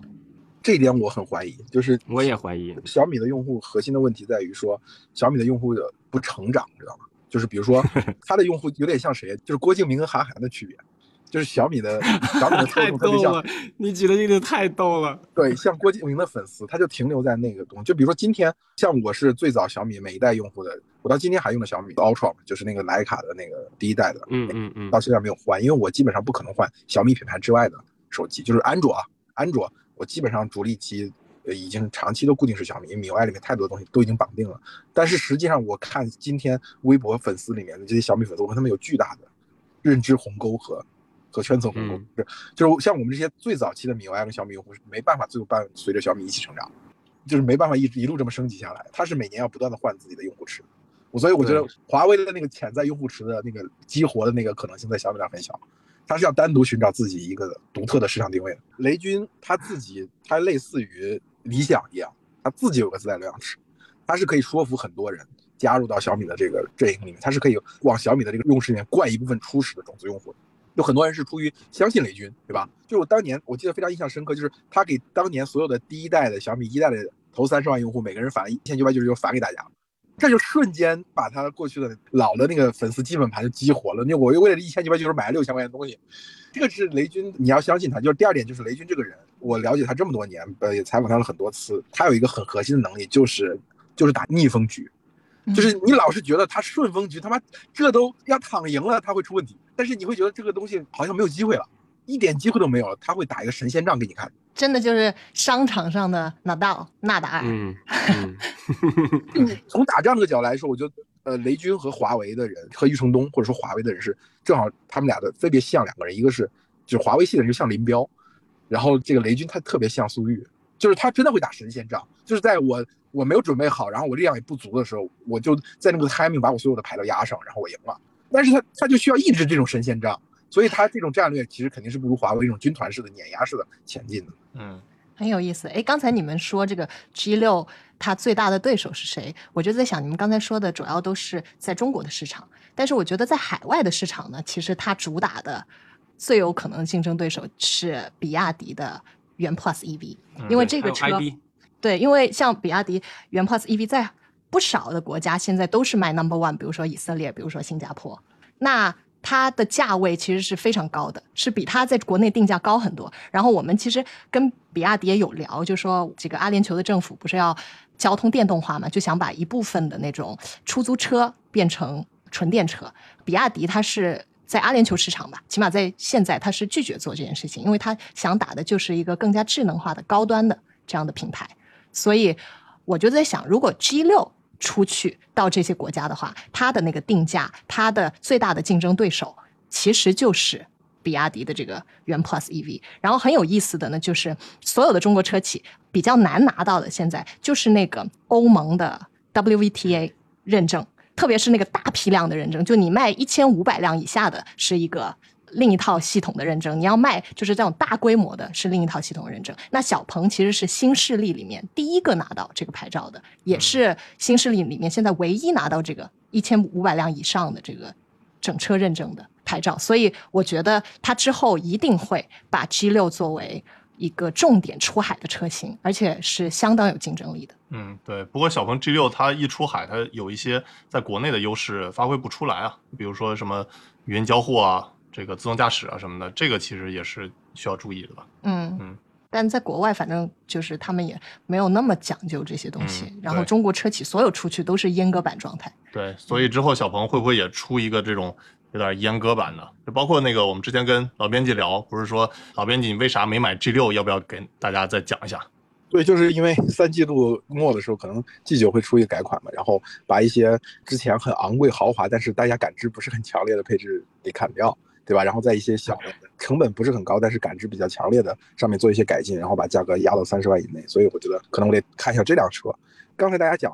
刚才那个问题是，我就说我们的智能化是一个全球市场独一份儿的一种智能化，就是我们中国的智能化好像是一种特别奇妙的，就是你不能说它不普适，其实它需求还是蛮普适的，就是比如说语音交互啊，对吧？嗯座舱体验啊，然后自动驾驶，但是这个东西这个能力我也不知道为什么好像就很难复用。比如在欧洲，在欧洲看的时候，我总觉得欧洲人好像就只需要一个 CarPlay。除了 CarPlay，他们也什么东东西都不需要，不像我们有这么多复杂的、变态的需求。对，但是就是 就中国这个企业的这个能力，就是在这段话上的这种做精耕细作的这种能力，到底怎么到海外市场迁徙？我也想听听听你们的看法。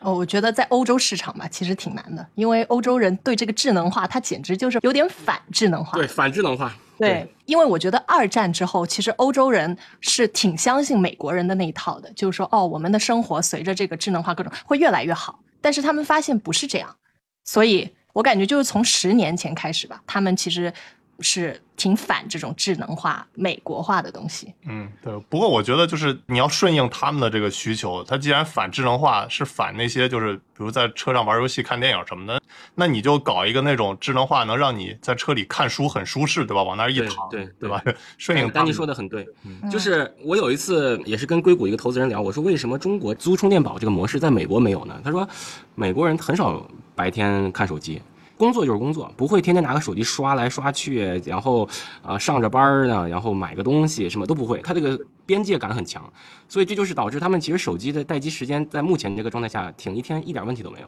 这就咱们中国人喜欢天天刷东西，然后等个车也刷，坐地铁也刷，对吧？所以这个确实就是一个中国特色，也可能是美国网不好，也有可能 对美国的网不能太高也不能太低。我在商业上的一个观察就是，当年在移动互联网还没有完全 ready 的时候，就 iPhone 也没有。出现的时候，其实日本的移动互联网已经起来了，它是一种基于运营商的，就是像那个 Docomo 他们的，反正把你所有东西都基于那套 SP 业务，就给你全部给你做出来了。那最后就发现这套东西就真的没有办法迁徙，然后等到 iPhone 出现之后就完蛋了。就是之前中国移动是花了很大精力研究日本运营商的，就他们怎么把这些什么吃饭啊、订餐啊，还有一些娱乐、影音的这些游戏的所有需求，在基于那个时代二 G 时代的那种非常低速率的网速的情况下，就可以全部满足了。就我觉得我们中国现在这个智能化，我觉得有点走偏，就走到了一种，就好像全球其他市场对你没有感知。就比亚迪可能如果说它基于一种全球视角去看这个智能化，有时候它可能会真的觉得这些新势力做的东西没有任何意义。嗯，确实确实。不过刚才那个 Danny 说的很对的一点，就是你是用这个智能化来干什么？这个其实还挺启发我的，这也让我想到，就是像我们中国这种什么女王副驾这种，我觉得到欧洲不太，就是他们那么强调平等的，不可能说 就是一个女的或者一个男的在开车，然后另一个人就在那躺着，那个脚还翘起来，就是我感觉不太那个啥。但是你如果把这个座椅就是花里胡哨的这种换一个概念说，比如说啊，像 HiFi 那个高和的那个车，它就很妙，它搞的有一个就是座椅可以换来换去的，就叫做冥想空间。嗯，其实就是让你在一个很舒服的一个姿势，然后他还搞点这种轻音乐。哎，我当时一试这个功能，我就想，这个在欧洲其实是 OK 的。嗯，或者你把那女王副驾改成女权副驾就，太 low 了。环保空间，对吧？就类似这种。这次非常高兴请到的老编辑，然后也推荐大家关注一下老编辑在各个平台。我知道极客叫老编辑，对吧？那老编辑再给大家介绍一下。对，其实关注我倒没有必要，就是说这期节目，我这期节目也会在我的这个老 top 消息，就小宇宙，包括喜马拉雅那个苹果的 podcast 上面，大家可以去听一下。因为我最近一直在忙于做这种长的视频访谈，然后也没有时间去更新播客。上次更新还是跟潘乱一块去东南亚，对，所以基本上都是长的视频访谈。怪不得你的头像是个美国的华莱士呢。对对对对。大小马聊科技，用毒辣视角聊科技热点。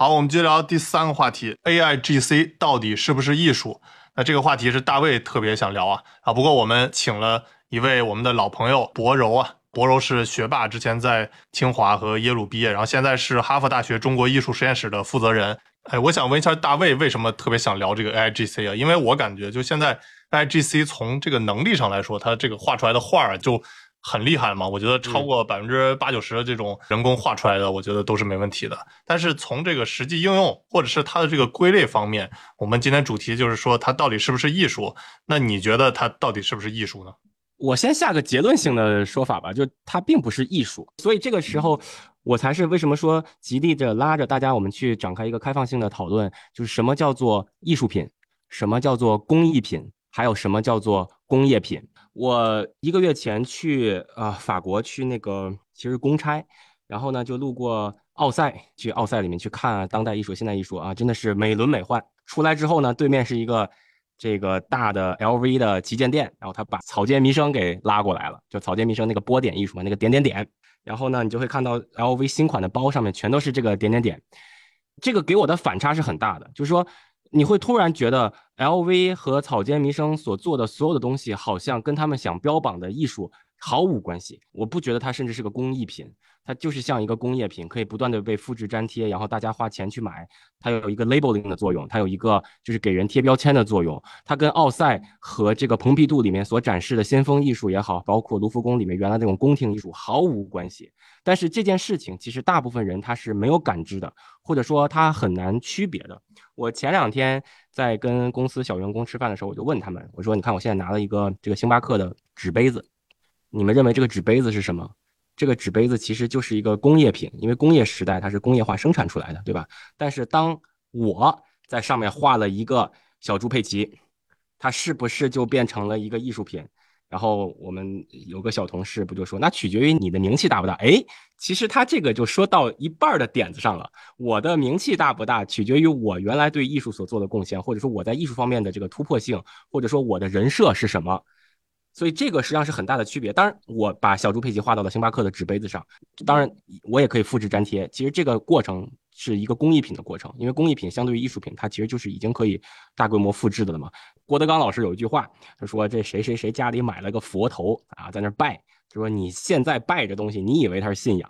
他在卖你这个人手里，他就是个货；他在造他的人的手里，他就是个活儿。所以是个活儿还是个货？”你自己掂量着，别没事在那给他端一盘水蜜桃就开始拜了，就特别触动我。就是这个话加在我之前在法国看到的这个草间弥生的这种艺术品。给我的反差是很大的，所以这个也是激发了我为什么要跟大家做这样的开放性讨论。因为在这个 AI 的时代，实际上我们可以敲几行代码，用 ChatGPT 生成代码，然后再放到 Midjourney 里面。我说我想要一个皮克斯风格的什么卡通形象，它很快就生成出来了，非常非常快，非常完美，甚至 flawless。但是这个能不能在我们广义上来说，它是一个艺术呢？因为我觉得艺术 somehow 还是要背后有它的人文的支撑，或者有它的这个创作者他的想象的支撑，有他的这个人设的支撑的。可不可以这么理解？就是 A I G C 它这些东西，就是因为它生产太快了，就没有像这种这个艺术品的创作这个过程背后的故事啊什么的。然后，所以大卫，你觉得它就不算是艺术品了？嗯，这是一部分。你看，我再举个例子，就咱们深圳的这个大芬村，其中有一个艺术片。有一次我看了，讲的是什么呢？就是有一个农村的小伙子来了深圳，然后他去了大芬村，大芬村培训他如何画梵高的这个星空。但是他只画一部分，他们整个团队十六个可能是来自内地农村的小伙子，每个人画一点儿。他们过去十年画了上万幅梵高的星空。然后这个小伙子呢，有一次就来到了荷兰，他真正的去梵高美术馆参观，他潸然泪下。他第一句话就是说，这个人养活了我和我们全部的生家。然后第二个话呢，就是说他终于了解到梵高为什么会有这样的画作，他的病痛，他内心的忧郁，他等等等等的人设，激发了。它是梵高的星空，那么大芬村的星空叫不叫星空？理论上它也叫星空，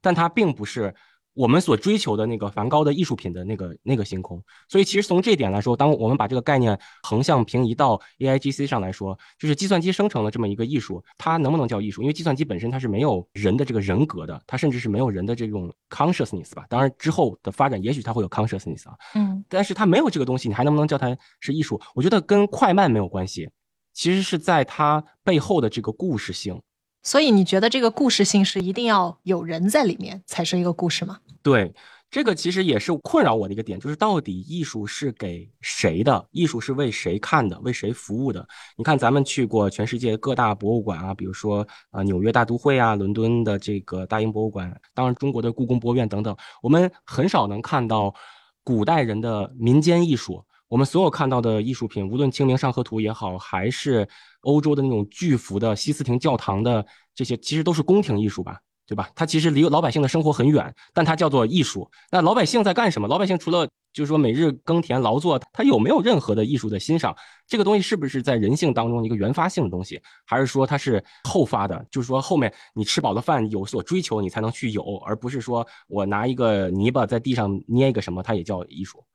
嗯嗯，但是我感觉我稍微有一点跟你观点不一样的地方，我感觉好像每一个时代它最新潮的那个艺术，其实都是挺挑战人的。当时的人看都不觉得这个是一个艺术。比如说，我最早的就是 challenge 我的是什么东西呢？就是在更早、更早期的时候，可能很多人认为摄影它就不是一个艺术。哎，是因为是是，你说的很到位，对。对，然后 challenge 我的一个就是我看到在摄影里面还有人办了那种纳米的摄影展，其实就是用嗯纳米技术在纳米级的显微镜下面进行拍照，所以你会把一些很生活化的东西，像虾皮啊这种拍成一个你没见过的那种奇怪的山水画的感觉。它确实是很奇妙的。然后呢，在就是你很传统的艺术家看来，这个是艺术嘛？其实就是说，当技术它发挥越来越大的作用的时候，特别是像有了 AI 这样，它可以几乎完全接手这个创作的时候，嗯留给人去发挥的那个缝隙就更少了。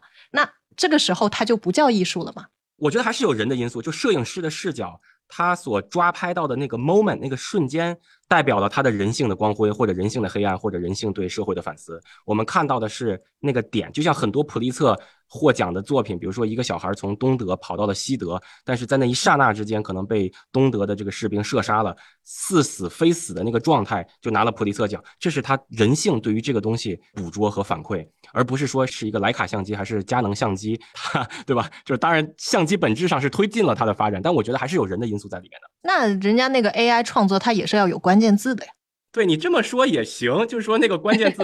你是 写的有没有灵气，对吧？嗯我当时看过一个，也是写关键字，就是说用小红书的那种关键字来造一幅图，和用知乎体的那种关键字来造一幅图，哎，其实特别有意思。所以这个关键字是不是就是一种新的去，就是 direct 你这个艺术方向的人为的东西？嗯对对，我的这些迷思，我特别想听听博柔作为这个艺术从业人员怎么去解答。其实特别好。首先是对一开始，其实各位说到这个草根民生的这个联名啊、周边这个问题，对，其实我觉得这个现象其实跟 AI 怎么说，它也不是一个到 AI 最近出现的这么一个时代它才出现的现象。其实大家印象比较深的那一批的前后的日本艺术家，比如说草间弥生，然后奈美良治，就那个做小娃娃的那个，包括孙尚龙村上龙做嗯对小太阳花这些，对我觉得就是他们，当然作为这个世界国际艺术领域的一批代表吧，他们做了很多这种艺术转化的周边和这种和品牌的联名。其实我觉得这个现象其实是就已经由来已久了，可能起码在十年前就开始有这个雏形。然后我觉得大家之所以会怀疑，就是说他们是不是艺术，可能就像大卫刚刚说的，一个是因为从他原来的这个语境里面被转化出来了，嗯比如说可能那样美智本来是小娃娃艺术品，比如它很少，它摆在你的美术馆里面的时候，你会看它，你在这个场域里面，你跟它有一个对话，你觉得它在当下是一个艺术。但如果它变成了你手机上一个挂件儿，那它可能就脱离了那个语境，它变成了你的消费品。所以我觉得在这个定义上，确实是这个东西，这个理解的方式可以被转用到 AI 现在生成中，就是像大家刚才说的，就比如说梵高脱离了他创作的语境，那它被批量化的生产了，那可能你会觉得就本雅明所谓的这个 aura，就这个叫灵光或者什么，它消失掉了。对，所以我觉得这个是很多人对 AI 创作的是不是艺术持怀疑的一个原因吧。然后还有就是关于大分村这个事儿，其实我本来跟理解跟大家是比较相似的，但刚刚说的时候，我突然觉得蛮有意思的。就我觉得这其实就是一个去中心化的艺术生产的方式啊，对？对吧？就就大家这个非常去中心化的、非常平等的创作出来这么一个共同的，有着大家其实如果你真的用一些技术的方式去调研的话，你肯定会发现个人的 personality 还是存在于里面的，只是这个不是一个宏观的我们所能观测到的这么一个程度吧。所以我觉得它其实，在当代的艺术语境下，看你怎么去定义它了。可能比如说在某一种策展方式里面，或者对当代艺术的观察里面，它就是一种新型的联合创作的方式。对，所以我觉得这个也是取决于你怎么定义吧。就因为现在对艺术的定义已经跳出了当年的那种，比如说很 professional、很专门的艺术家中心，或者是很单纯的架上绘画的方式，所以我觉得这是一个对艺术的定义和观察的。博柔的意思是，大芬村这群人做艺术的过程本身是个行为艺术。对，这也是刚刚大家启发的，因为可能最近看一些策展理论相关的东西，我觉得嗯，它其实还挺前卫的。哎，那我刚才博荣你说的一个，就是说，呃，因为这个 AI 艺术的出现，所以我们其实对艺术的理解也跟原来传统的不一样了。那我们会因为这个衍生出更新的艺术的标准吗？比如说像你们行内人，你们会有一个新的艺术标准去衡量怎么样的 AI 艺术是有价值的？对，我觉得这个标准其实是一直在变化的吧。嗯，其实刚刚艾玛也有讲到，比如说每一个新潮的艺术在它产生的当下，可能都被人认为说它不是艺术，它可能只是一些噱头或者一些玩物。对，但是其实过了一段时间之后来回看，你会发现它是很有它所在的意义的。我觉得在 AI 的怎么说当下的时代的话，其实大家有很多种来理解它的方式。比如说 AI 生成图像，啊，那这个可能大多数人认为它不是艺术，可能认为它就是个设计。但这个又涉及到设计跟艺术的辨析，嗯，可能不是今天的重点，我们可以不展开谈。对，但是反正它是在生成一些跟艺术相关的内容吧。但我觉得 AI 有很多种参与到艺术的可能性。比如说，其实艺术它是一个很长的概念，或者是生成的工作链的这么一个状态。比如说，在它的概念的时候，其实现在就有一些艺术家在用 AI 来进入它的生成，比如说用 ChatGPT 跟它来一起构想这个概念，或者比如说用它来做调研，做一些完善它概念的过程。然后到真正的生成技法的过程中，因为人不是万能的嘛，所以一个艺术家你常常会出现，比如说他对某些技术或者某些方向很擅长，然后他可能对某些地方不是特别了解，所以其实现在有一种趋势，就是 AI 把这个艺术家的技能点给他补满了，让一个人成为一支队伍，所以就会出现，比如说。很有趣的就是，我有一些艺术家朋友，比如说他从来没有自己做过网站，但是他在这种 ChatGPT 相关的这种 AI 的工具的辅助下呢，他可以一个人几个小时从前端到后端搭出一个简单的网站。或者是比如说一个人做出一套 AI 生成数字人的工具流，那从你的概念开始，然后到这个捏形，到你可能用这个大模型来训练它，到这个数字人最后能够用你的语音说出你想说的话语，那其实这个都是在一个人受到 AI 辅助的情况下可以完成的。我觉得这个其实是 AI 对于艺术设计领域一个非常大的帮助吧。以前都说从入门到放弃，现在其实有了 AI 之后，可以从入门到落地。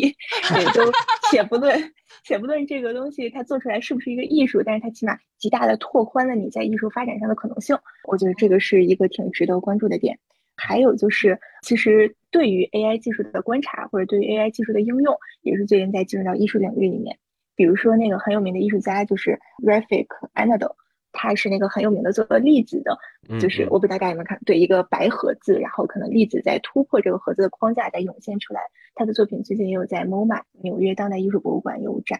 那其实 Rafik 他对于 AI 的这种人工智能技术的观察，以及对于它的视觉化的这个过程，已经持续了很多年了。起码应该在二零一六年开始，他就做这个过程。然后比如说他会把 DC 干啊、P 干啊和 Style 干这些算法都应用到它的这个创作过程中，以及会经过大量的数据集的训练。它所谓的这个概念叫做展现我们外部现实中未被识别的层面，其实就是它会从档案和公共资源里面收集大量的数据，然后对它做一些新的视觉化的处理。呃，但是数据可视化这个事情在艺术设计领域也是早有由来，只是 a n a l 可能用了这种算法的或者是 AI 的技术，能够收集到更多的资源，然后做出更多的绚丽的视觉。所以你说它是不是艺术呢？嗯，我觉得这个应该还算吧。对，所以就是 AI 可能在各个层面中都可以参与到艺术的构思和生产，这是我的一个观念吧。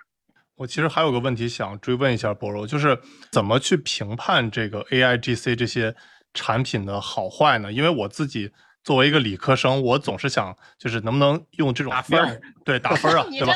怎么去量化去评判它这个好坏？因为我觉得你自己也是在这个清华开课嘛，对吧？那他们做出来这些作品，你怎么给他去评高低呢？是按照比如说创新性啊、美感度啊什么去打分呢？这个其实我还挺关心的，因为这个东西感觉都是还挺新的东西，是怎么去评判它好坏？嗯，哎，这个问题其实也挺有意思的。首先就是这个东西怎么量化，我觉得其实很难量化吧。对，就像在艺术界来说，就是你其实很难很难量化，很难打分。你说梵高是十分，然后那谁是九分的？我们我们不能拉踩这里是吧？对，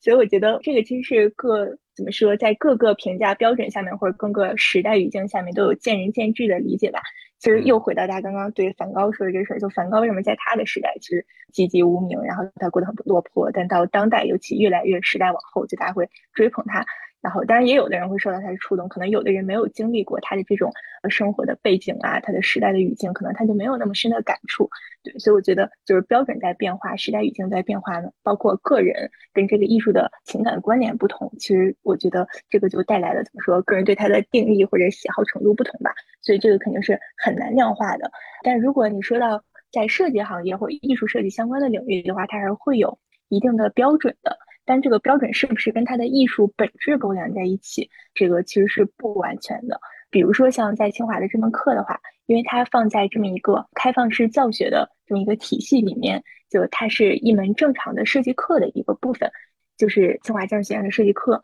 在前几年都是这种八周两个月的课，所以它作为这个正常的课程轨道的一个部分，那它肯定有正常的课程的评价体系。比如说你在前期的概念构思啊，中期的这种发展啊、草图啊、模型啊，到后期这个作品的完成度上面，是不是都有达到了你就是老师所设定的这个标准？以及在这个横向的比较上面，是不是达到了一定的工作量，或者是深入的思考，这些相对都是可以量化的。然后关于你做的这个技术推演是不是合理，比如说你是不是符合这个课程的架构，二零三五年，那这个就是，比如说如果你做的很天马行空，你不遵从这个设计的概念书和如果你很认真的做一个技术推演，那大家对它的评价肯定是不同的嘛。然后这里其实想说一个稍微有意思点题外话，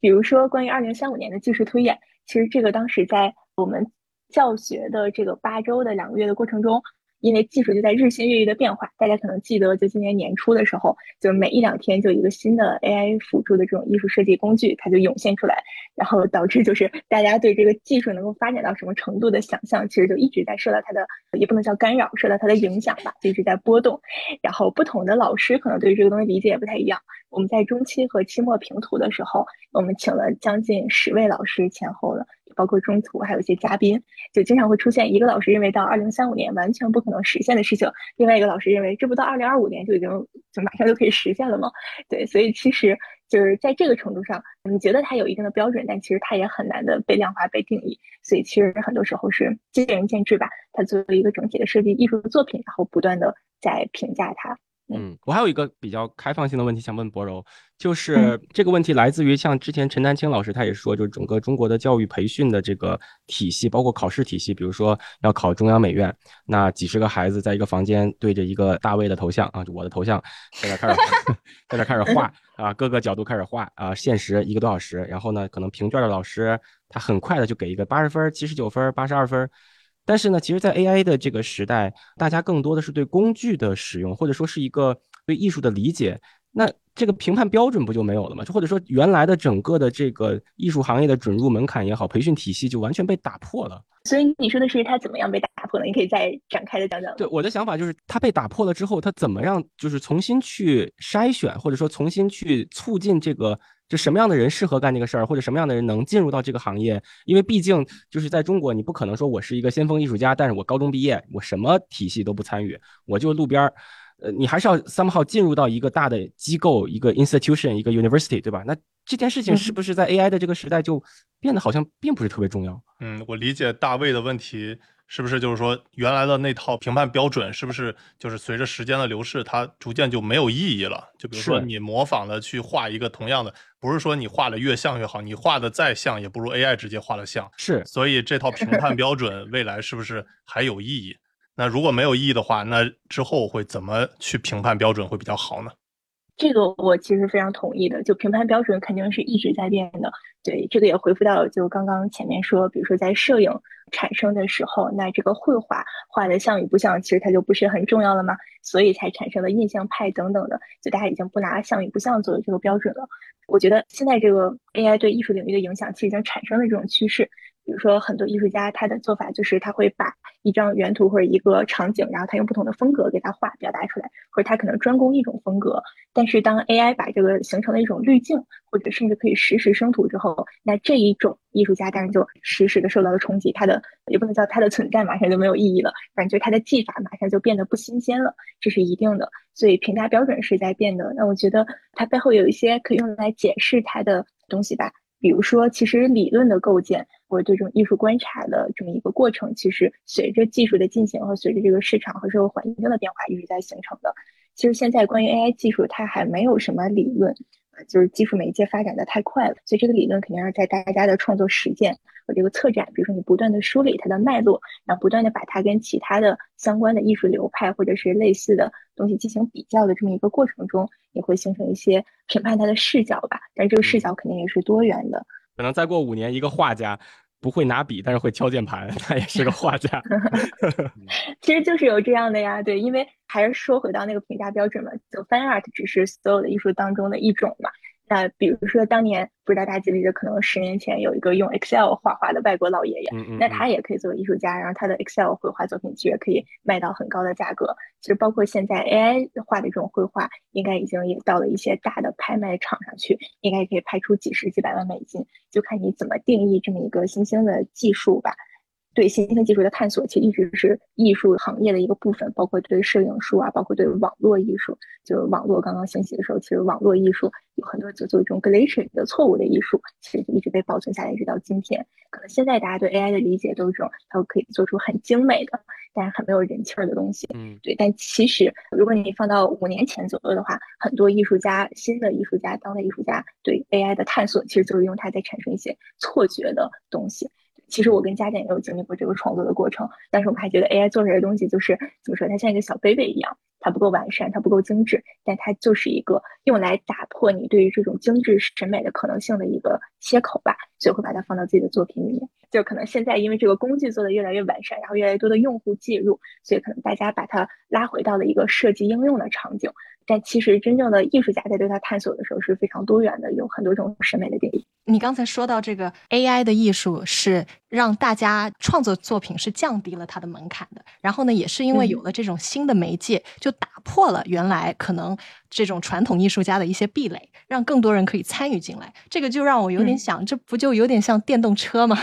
所以，我其实自己也挺关心，就是中国艺术的发展。其实，在唐宋元明朝，我们国家的文学也好，艺术造诣也好，在国际上都是地位很高的。所以，也是为什么当时日本人也会专门跑来中国偷师学习。我们对于日本的文化艺术是有非常深的影响的。但是，其实明朝之后呢，因为种种原因，我们中国的文化艺术的创造力也好，国际影响力也好，都是大不如前的。那我就想知道，就是 AI。艺术时代的到来会让我们中国艺术有新的转机吗？能够像电动车一样也这样弯道超车吗？嗯，我觉得比喻为电动车不如，我觉得更像那个美颜相机，就是大家照出来的全都是那种美女了，那反而像原生态的美女会显得更加珍贵嘛，对吧？就比如说这个小红书，它最近比较流行那种相机，都是那种超级复古的，能拍出那种很胶片质感，但又不是那种很贵的胶片质感那种相机。本来五百块，现在炒到五千块那种的，所以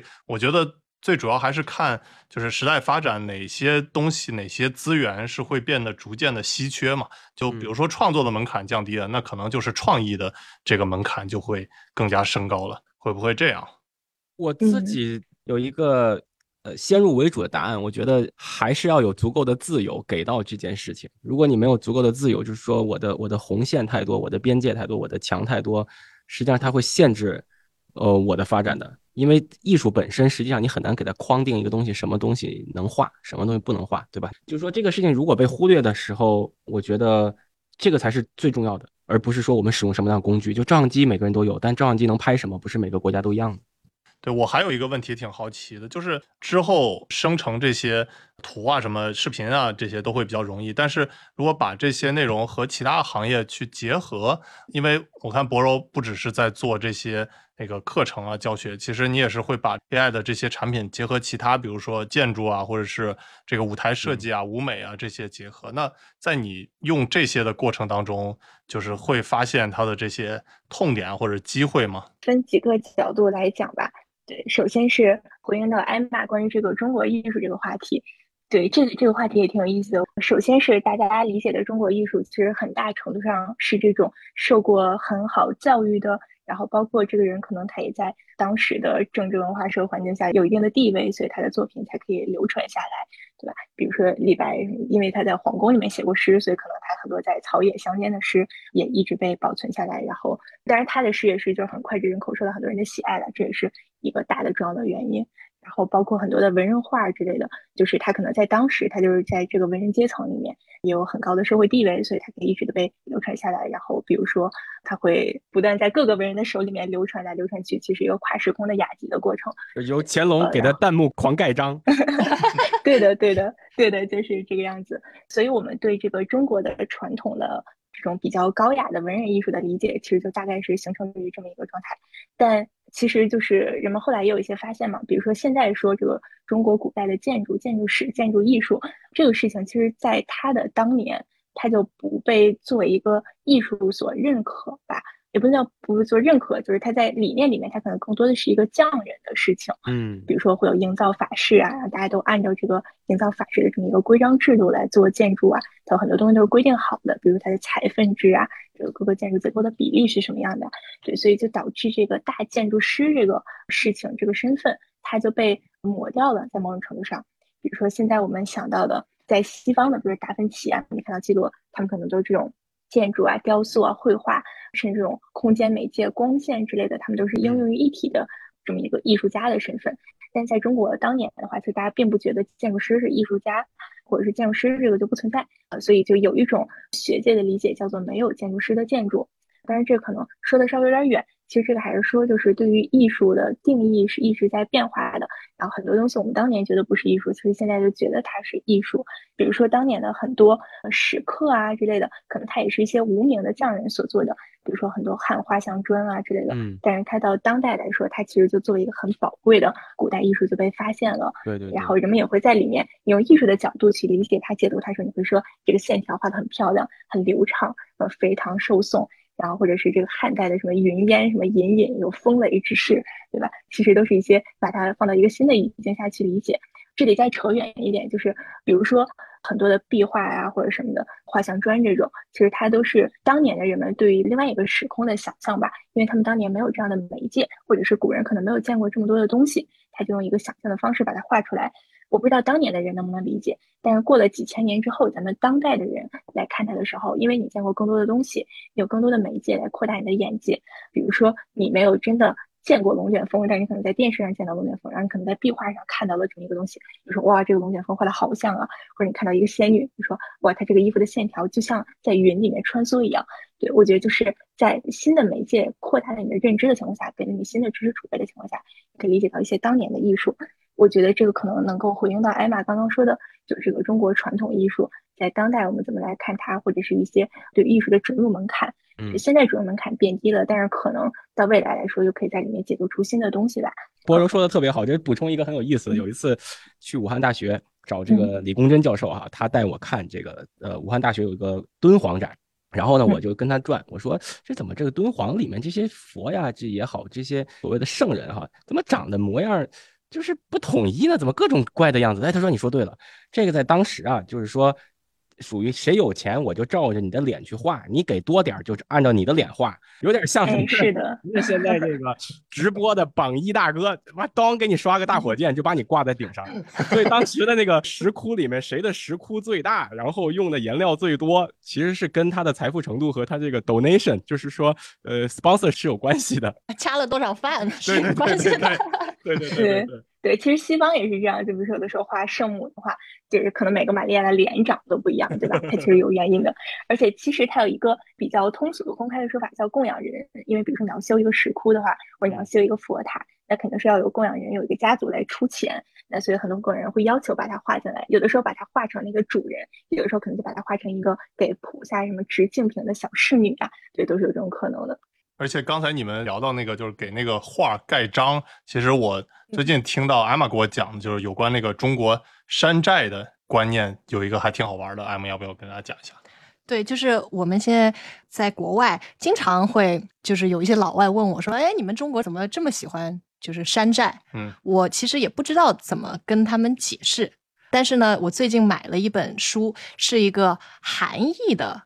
德国人写的，他是也是现在在德国很火的一个哲学家，他那本书就叫《山寨》。然后他提出的一个观点就是说，其实我们中国就不像外国那样，觉得有很多东西是不变的，就是我们觉得很多东西都是变的。他就拿艺术来举例，就比如说国外它的一个艺术品也好，它的建筑也好，他会往死里去维护这个东西，要它跟原来一模一样。但是就像我们刚才聊到的，其实我们的那个名画是。越来越多的人在上面盖章写字，它是一个流动的东西，它不是一个不变的东西。所以，我们中国他说这个山寨啊，跟这个山寨相关的，就是他觉得所谓的这个道德标准，很多的时候也都是变动的。如果是这个对于社会也好，对于他个人也好，是利益会最大化的，那可能就是一个新的标准，我就不需要再遵从原来的一个标准。我觉得这个还挺有意思的一个一个观点。对，其实，在艺术史当中有一个旁门的偏支，叫做伪造艺术史。嗯，就是比如说我们现在看到这个唐寅，就是唐伯虎他的画，后来的画远多过于他真正画的画。但是呢，不同的朝代的人都去模仿唐寅，或者是按照唐寅的这个风格去做假画，也有达官显贵收了，然后乾隆盖了戳的，这些都有。但是我们现在回首再看这个东西，流传几百年，它本身也代表了一种艺术，而不是说它是个假的，它就被烧掉。对，刚才艾玛说，就是西方喜欢就维护这些东西的原样，我就想笑，我就想起来那个之前那个老去巴塞罗那玩嘛，就他的那个圣家族大教堂。就是你去，他就在那儿一直修，一直修，然后过了好多年了再去，他还在那儿一直修，一直修，就是为了维护他原来的样子。对对对，你说到这点，有一次这个回伦敦拍婚纱照，应该是一五年吧，然后那个拍照的那个哥们儿说：“你赶紧拍，明年就得修了，修的话没个二十年你拍不了呀。”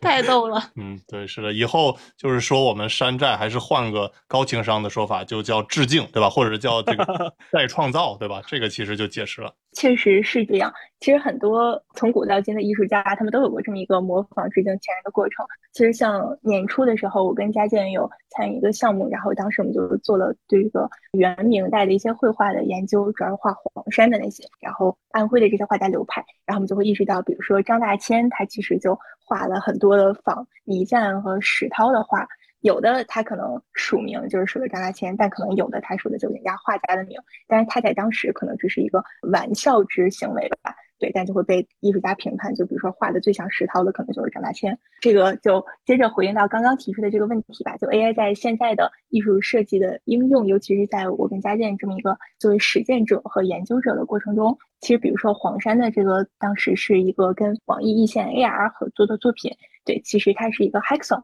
然后我们是跟几个中国美术学院的本科的小同学一起来合作做了一个项目，它的本质是一个 AR 的项目哈，但是我们在其中用到了一些 AI 的生成的内容，比如说我们是一共研究了四位艺术家，然后是对于史涛这一位，我们就收集了很多他的画，然后用 AI 来训练，将 AI 生成了更多很像史涛的画。因为石涛其实他就画了那么多嘛，他可能一共就画了几十幅。然后 AR 大家都知道，AR 是需要你有一个空间定位的，就是你是跟这个当地的在场的空间是相关的。那可能这一个空间位置、空间位点是石涛没有画过的。那为了怎么说，把石涛的这么一个艺术风格带入到当场，让人们能够在那个环境里面去领略它，所以其实是拍了很多现场的照片和视频，然后去用 AI 给它做了一个石涛风格的生成。然后最后又把它置入到了 AR 的这么一个创作环境里面，所以如果你拿一个手机去扫的话，就可以看到史涛呃画的这个风格的当场出现在你的面前。这个其实就不是简单的用 AI 做一个生成，而是你用 AI 在构思中它它的意义，把这个意义放到你的这个艺术的创作的这么一个构思吧。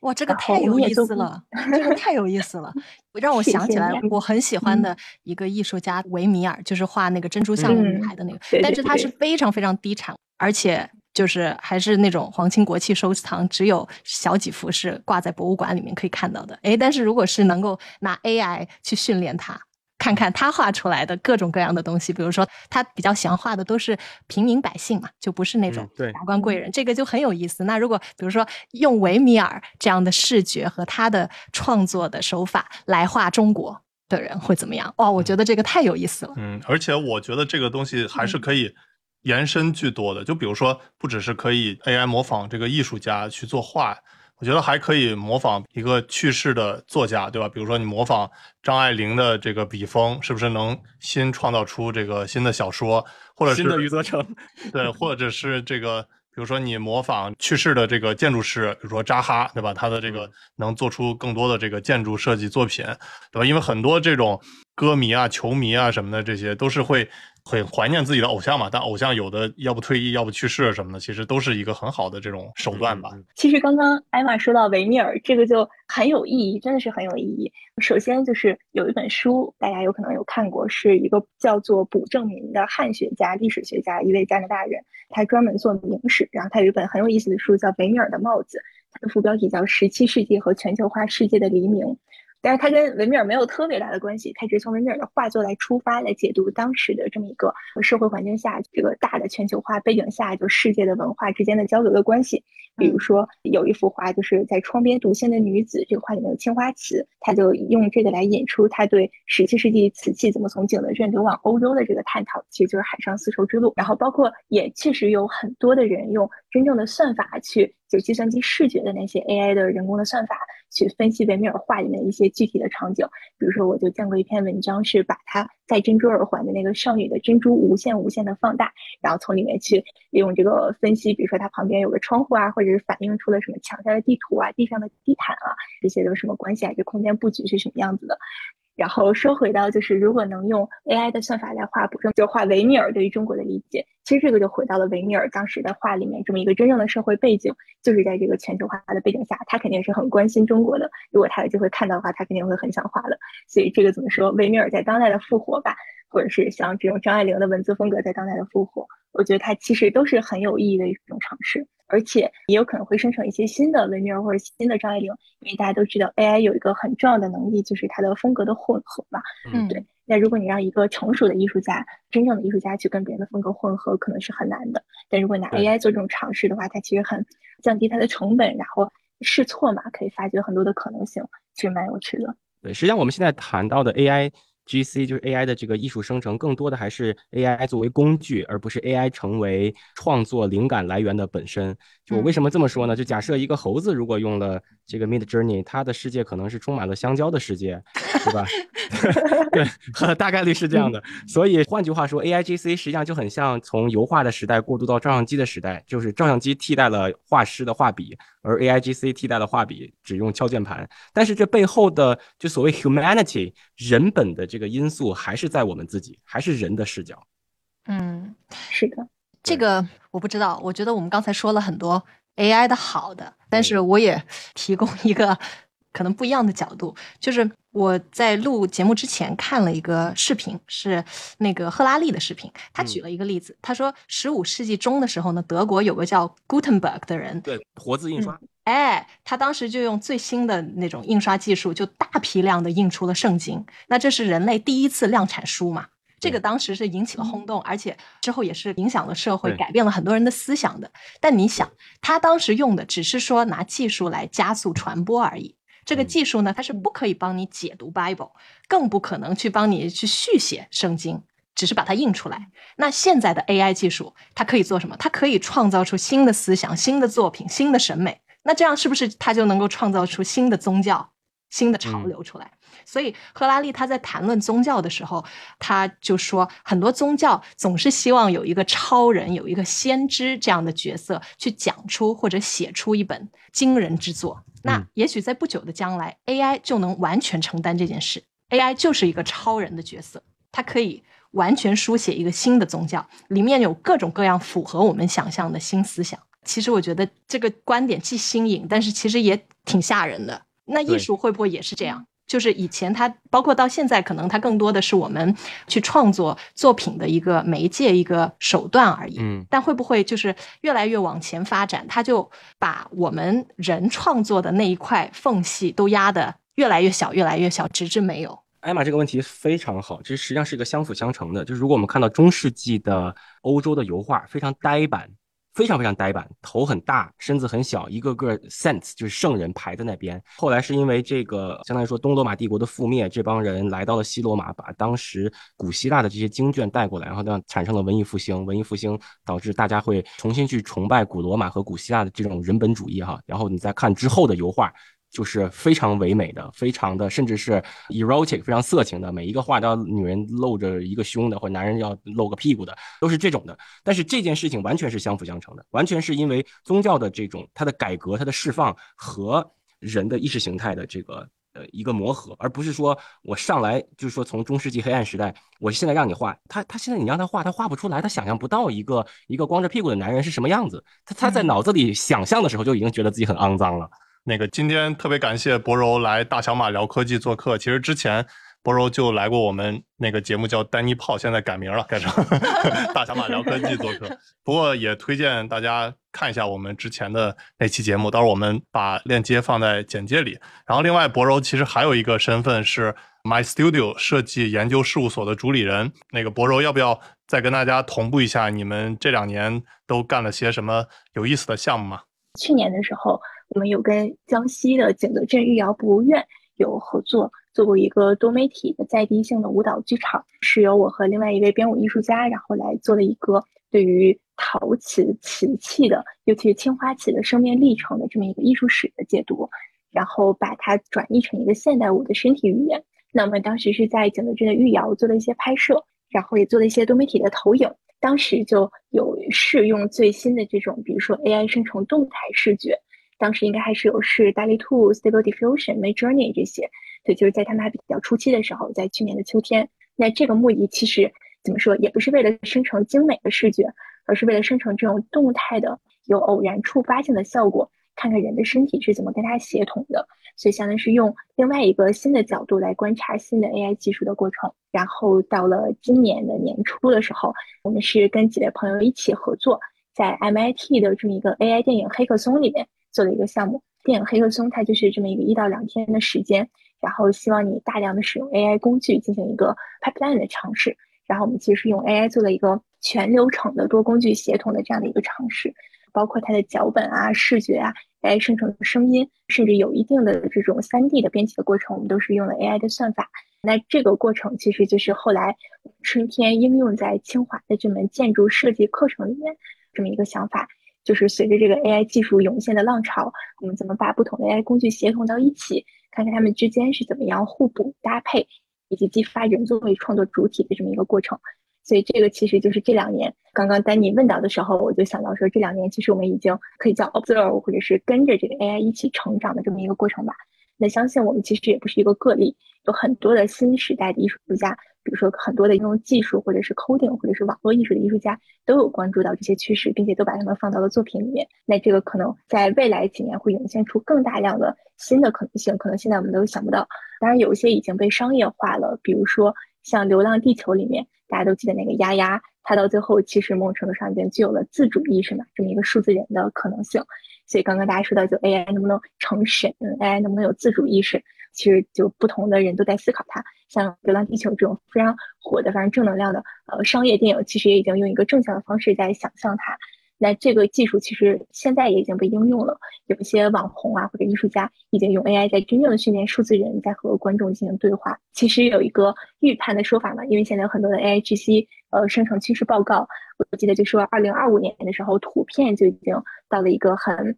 成熟的阶段，然后到了二零三零年的时候，可能视频啊或者三维模型也可以达到一个非常成熟的阶段，包括数字人啊等等。所以我觉得这个可以放眼展望吧，都是有很多的可能性的，对。最最后就是再跟大家简单的自我介绍一下，我现在是在哈佛大学中国艺术实验室任这个项目负责人和研究员，同时在 MY Studio 我跟家电创立的这个设计研究事务所，我们会做很多的这种新鲜技术和跨学科的研究。我们有很多是真正很研究主体的项目，比如说我们会有跟其他的音乐家和这个计算机科学家合作，做这种艺术门类之间的转移，比如说音乐和舞蹈之间的转移。那这个项目其实就用到了真正的 AI 算法，在辅助它的底层怎么来分析不同的艺术媒介，它的这个底层的逻辑的 pattern，以及怎么把这些 pattern 匹配到一起。对，那它可能不是一个 AI GC 的方向，它是一个 AI 算法或者 AI 模型的这么一个背景。但我觉得 AI 可以在各个角度来辅助，就是整个这个艺术研究和创作的领域吧。超级期待看到这些东西。对，之前我们大小马聊科技也。采访过佳健，就是博柔的老公啊。如果大家对博柔佳健的这些工作感兴趣的话，可以上他们的网站，叫 My Studio 到 Design，然后也有那个视频号，对吧？叫 My Studio 事务所，大家感兴趣可以关注一下。你还想听我们大小马聊什么科技主题呢？欢迎给我们评论留言，顺便点个关注，我们下期再见。All my life is changing every day.